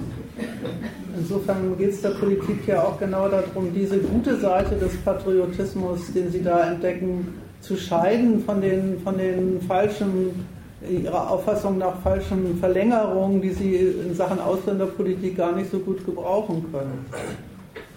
Und das ist die andere Seite, die ist auch interessant gewesen. Was war denn das schärfste Argument gegen die? Und diese Politiker kennen sich aus, wie man denen kommen muss. Das schadet dem Ruf Deutschland. So, es schadet dem Ruf Deutschland, das schadet Deutschland. Da haben sie gewusst, also wenn diesen Typen irgendwas in die Knochen fährt, in diese deutschnationalen, dann muss man sagen, sie würden sich an ihrer deutschnationalen Gesinnung vergreifen. Und das Zweite ist, ähm, daher auch diese Sprüche mit, man, man muss die Ängste ernst nehmen. Wie gesagt, das mit den Ängsten ist verlogen wie sonst was, weil Ängste sind das jetzt wirklich nicht, die sich da betätigen. Ähm, dass auch die Art und Weise, wie die auftreten, ja von Seiten der Politik doppelt beurteilt wird. Wenn ein Pegida-Anhänger sagt, ich finde mich von keiner Partei vertreten und ich finde mich in der Politik nicht wieder, dann ist das vom Standpunkt der Politik insofern ein Alarmzeichen, als sie sagen, so ist das doch mit dem Verhältnis von Staat und Volk nicht gemeint. Unzufrieden dürfen die Leute schon sein, demonstrieren auch, aber das soll die Funktion haben, dass die Entscheidungsfreiheit an uns abgegeben wird und wir dann entscheiden, was dann aus der Unzufriedenheit gemacht wird. Und insofern passt Ihnen erstmal eine Bewegung ganz grundsätzlich nicht, die sagt, äh, wir sind nicht quasi ein, ein, automatisches, äh, äh, ein automatischer Zulieferer von Wahlstimmen für die etablierten Parteien. Das ist, das ist einfach eine Frage des politischen Anspruchsniveaus. Das an der Stelle nicht auch so, dass Sie Gast nicht schön finden? Oder? Bitte? Ich fand das richtig. Andere, äh, und, und, der andere Punkt, an dem Sie was gegen die haben, das ist das Dauerhafte. Weil da haben wir ja. auch, dass es nicht der Standpunkt ist, ich habe eine Beschwerde und die gebe ich an die Politik ab, weil ja. das ist die zuständige Stelle. Genau. Sondern da merken Sie an der, an der größer werdenden Masse und Dauerhaftigkeit dieses Protests, dass irgendwie das nicht als Auftrag zumindest an die jetzt etablierten Parteien. Ja, ja. Ich wollte einfach nochmal unterstreichen, dass man daran merkt, wie, wie die Politik eine ihr Verhältnis zum Volk definiert, nämlich gar nicht so, dass sie sagt, äh, wie Sie Pegida sagen, wir nehmen die als Auftraggeber, sondern als welche, wo die Unzufriedenheit ein, ein Instrument des Regierens sein soll und nicht ein Einwand gegen das Regieren. Und das gefällt Ihnen an dieser Bewegung erstmal gar nicht und deswegen machen Sie sie ja auch schlecht.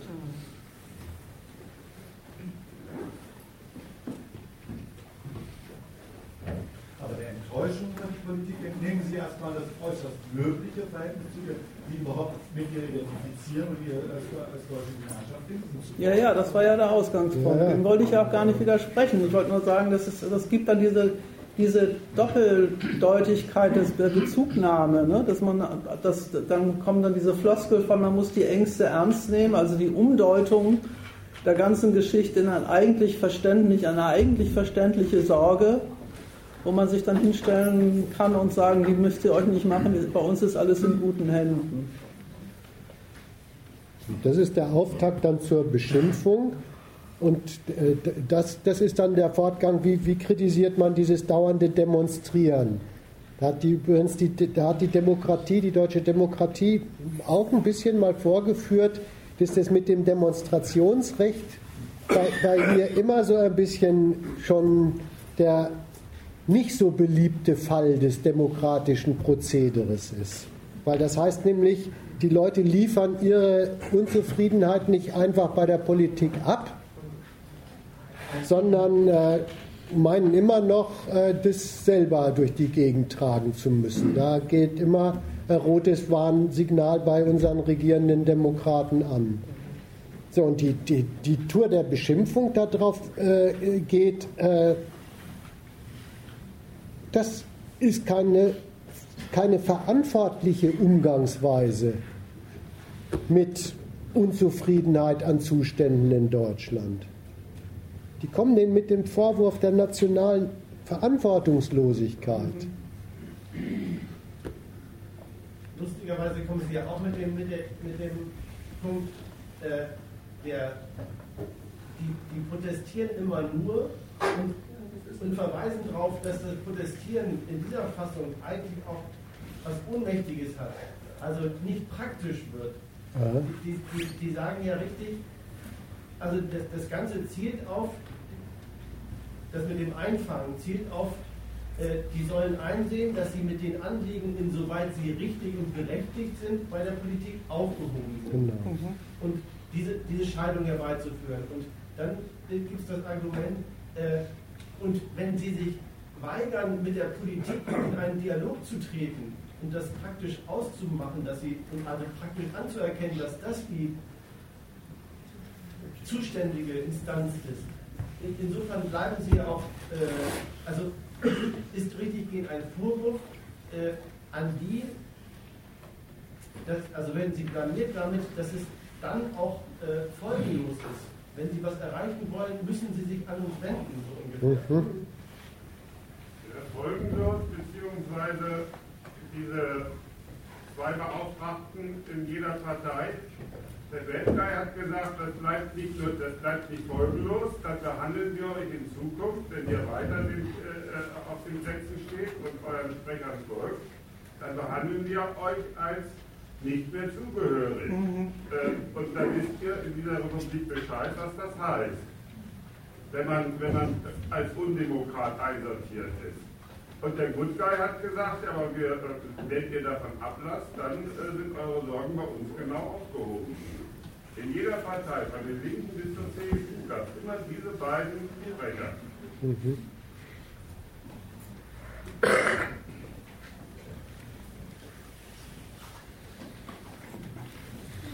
Ich muss übrigens sagen, das, das letzte hat es wirklich denen gegenüber gegeben. Ne? Ich habe so vom geistigen Auge meine Demonstrationserfahrungsberichterstattung, äh, sagen wir mal von Heiligendamm, äh, mich erinnert und muss sagen, ja, die Seite, sowas gehört sich nicht. Die hat es ja bei Heiligendamm gegeben. Äh, aber dieses, dieses Angebot, kommt her, die ihr mühselig und beladen seid, ihr seid in unserer Partei herzlich willkommen. Äh, äh, das äh, gab es bei diesen äh, Heiligen Damm-Demonstranten nicht. Das gibt es halt bei welchen, die ihren, ihren äh, beleidigten Patriotismus auf den Marktplatz tragen. Das hat, aber, das hat ja auch noch die Seite, dass ähm, sie genau nicht wollen, dass diese Bewegung sich in eine alternative Partei umsetzt, ja, die tatsächlich in der Frage der Europa- und Ausländerpolitik den anderen ja. Parteien Konkurrenz macht. Mhm. Also insofern ist dieses Angebot, kommt doch zu uns, da seid ihr besser aufgehoben, natürlich auch ein, ein Argument in Anführungsstrichen bezogen auf die Konkurrenz der AfD, die, äh, die man als äh, Störenfried in der, in der aktuellen politischen Linie in Europa und, und in der Ausländerfrage zurechtzieht. Übrigens ist auch wirklich dagegen. Mhm. Ja, das ist dann noch ein anderes Thema. Ja. Ich will noch zum Schluss noch zu einem, zu einem Satz was sagen. Es gab ein, ein Bündnis, das nannte sich Bremen tut was. Und dieses, dieses Bündnis hat geworben für eine demokratische und weltoffene Gesellschaft und hat zu einer Anti-Pegida-Demo aufgerufen. Und da sind mir folgende Begründungen aufgefallen. Zu denen wollte ich noch was sagen. Wir stehen für eine weltoffene Stadt.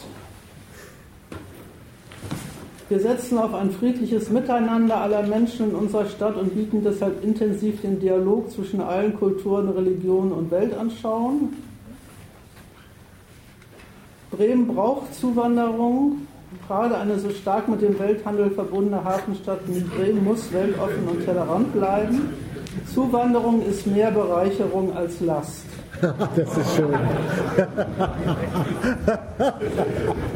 Letzter Absatz.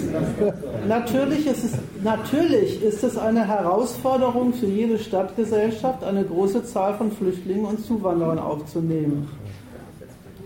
Integration ist kein Selbstläufer. Das ist schon eine ziemlich widerliche Kritik an Pegida, das muss man mal sagen. Erstmal widerlich bezogen auf die Leute, die als Flüchtlinge oder sonst wie hierher kommen. Der Standpunkt, wir sind welche, die begrüßen euch und schmeißen euch nicht gleich wieder raus und dafür wollen wir wertgeschätzt werden, erklärt sich wirklich herzlich gleichgültig dagegen, warum die kommen und ob denen das recht ist oder nicht. Die kommen da gar nicht drin vor, sondern was vorkommt, ist genau das Argument mit äh, positiv gefasst, was eben bezogen auf Pegida gesagt worden ist. Wir schützen mit, wir sorgen mit unserer Demonstration für das Ansehen Deutschlands, indem wir zeigen, dass wir nicht Ausländerfeinde, sondern Ausländerfreunde sind. Das hat mit dem wirklichen Umgang der Ausländer übrigens herzlich wenig zu tun. Das ist das Erste. Das Zweite ist, dass die, das Argument, Zuwanderer sind ein Problem, aber wir gehen da anders mit um, erstmal ganz grundsätzlich unterschreiben. Die stellen sich haargenau auf den gleichen Standpunkt. Das sind eigentlich welche, die, die, sind, die sind ein Problem für uns. Da müssen wir uns überlegen, wie man mit denen zurechtkommt und beantworten die gleiche Frage anders. Wir kritisieren also überhaupt nicht den Standpunkt des nationalen hier sein dürfen, sondern beantworten die Frage, wer das darf, anders. Und das ist eigentlich die ganze Kritik, die von diesen Antirassisten an dieser Bewegung von Pegida überhaupt zu hören war. Das wollte ich noch als letzten Punkt nachtragen zu dem, was für ein Problem, was treibt die eigentlich zum Demonstrieren?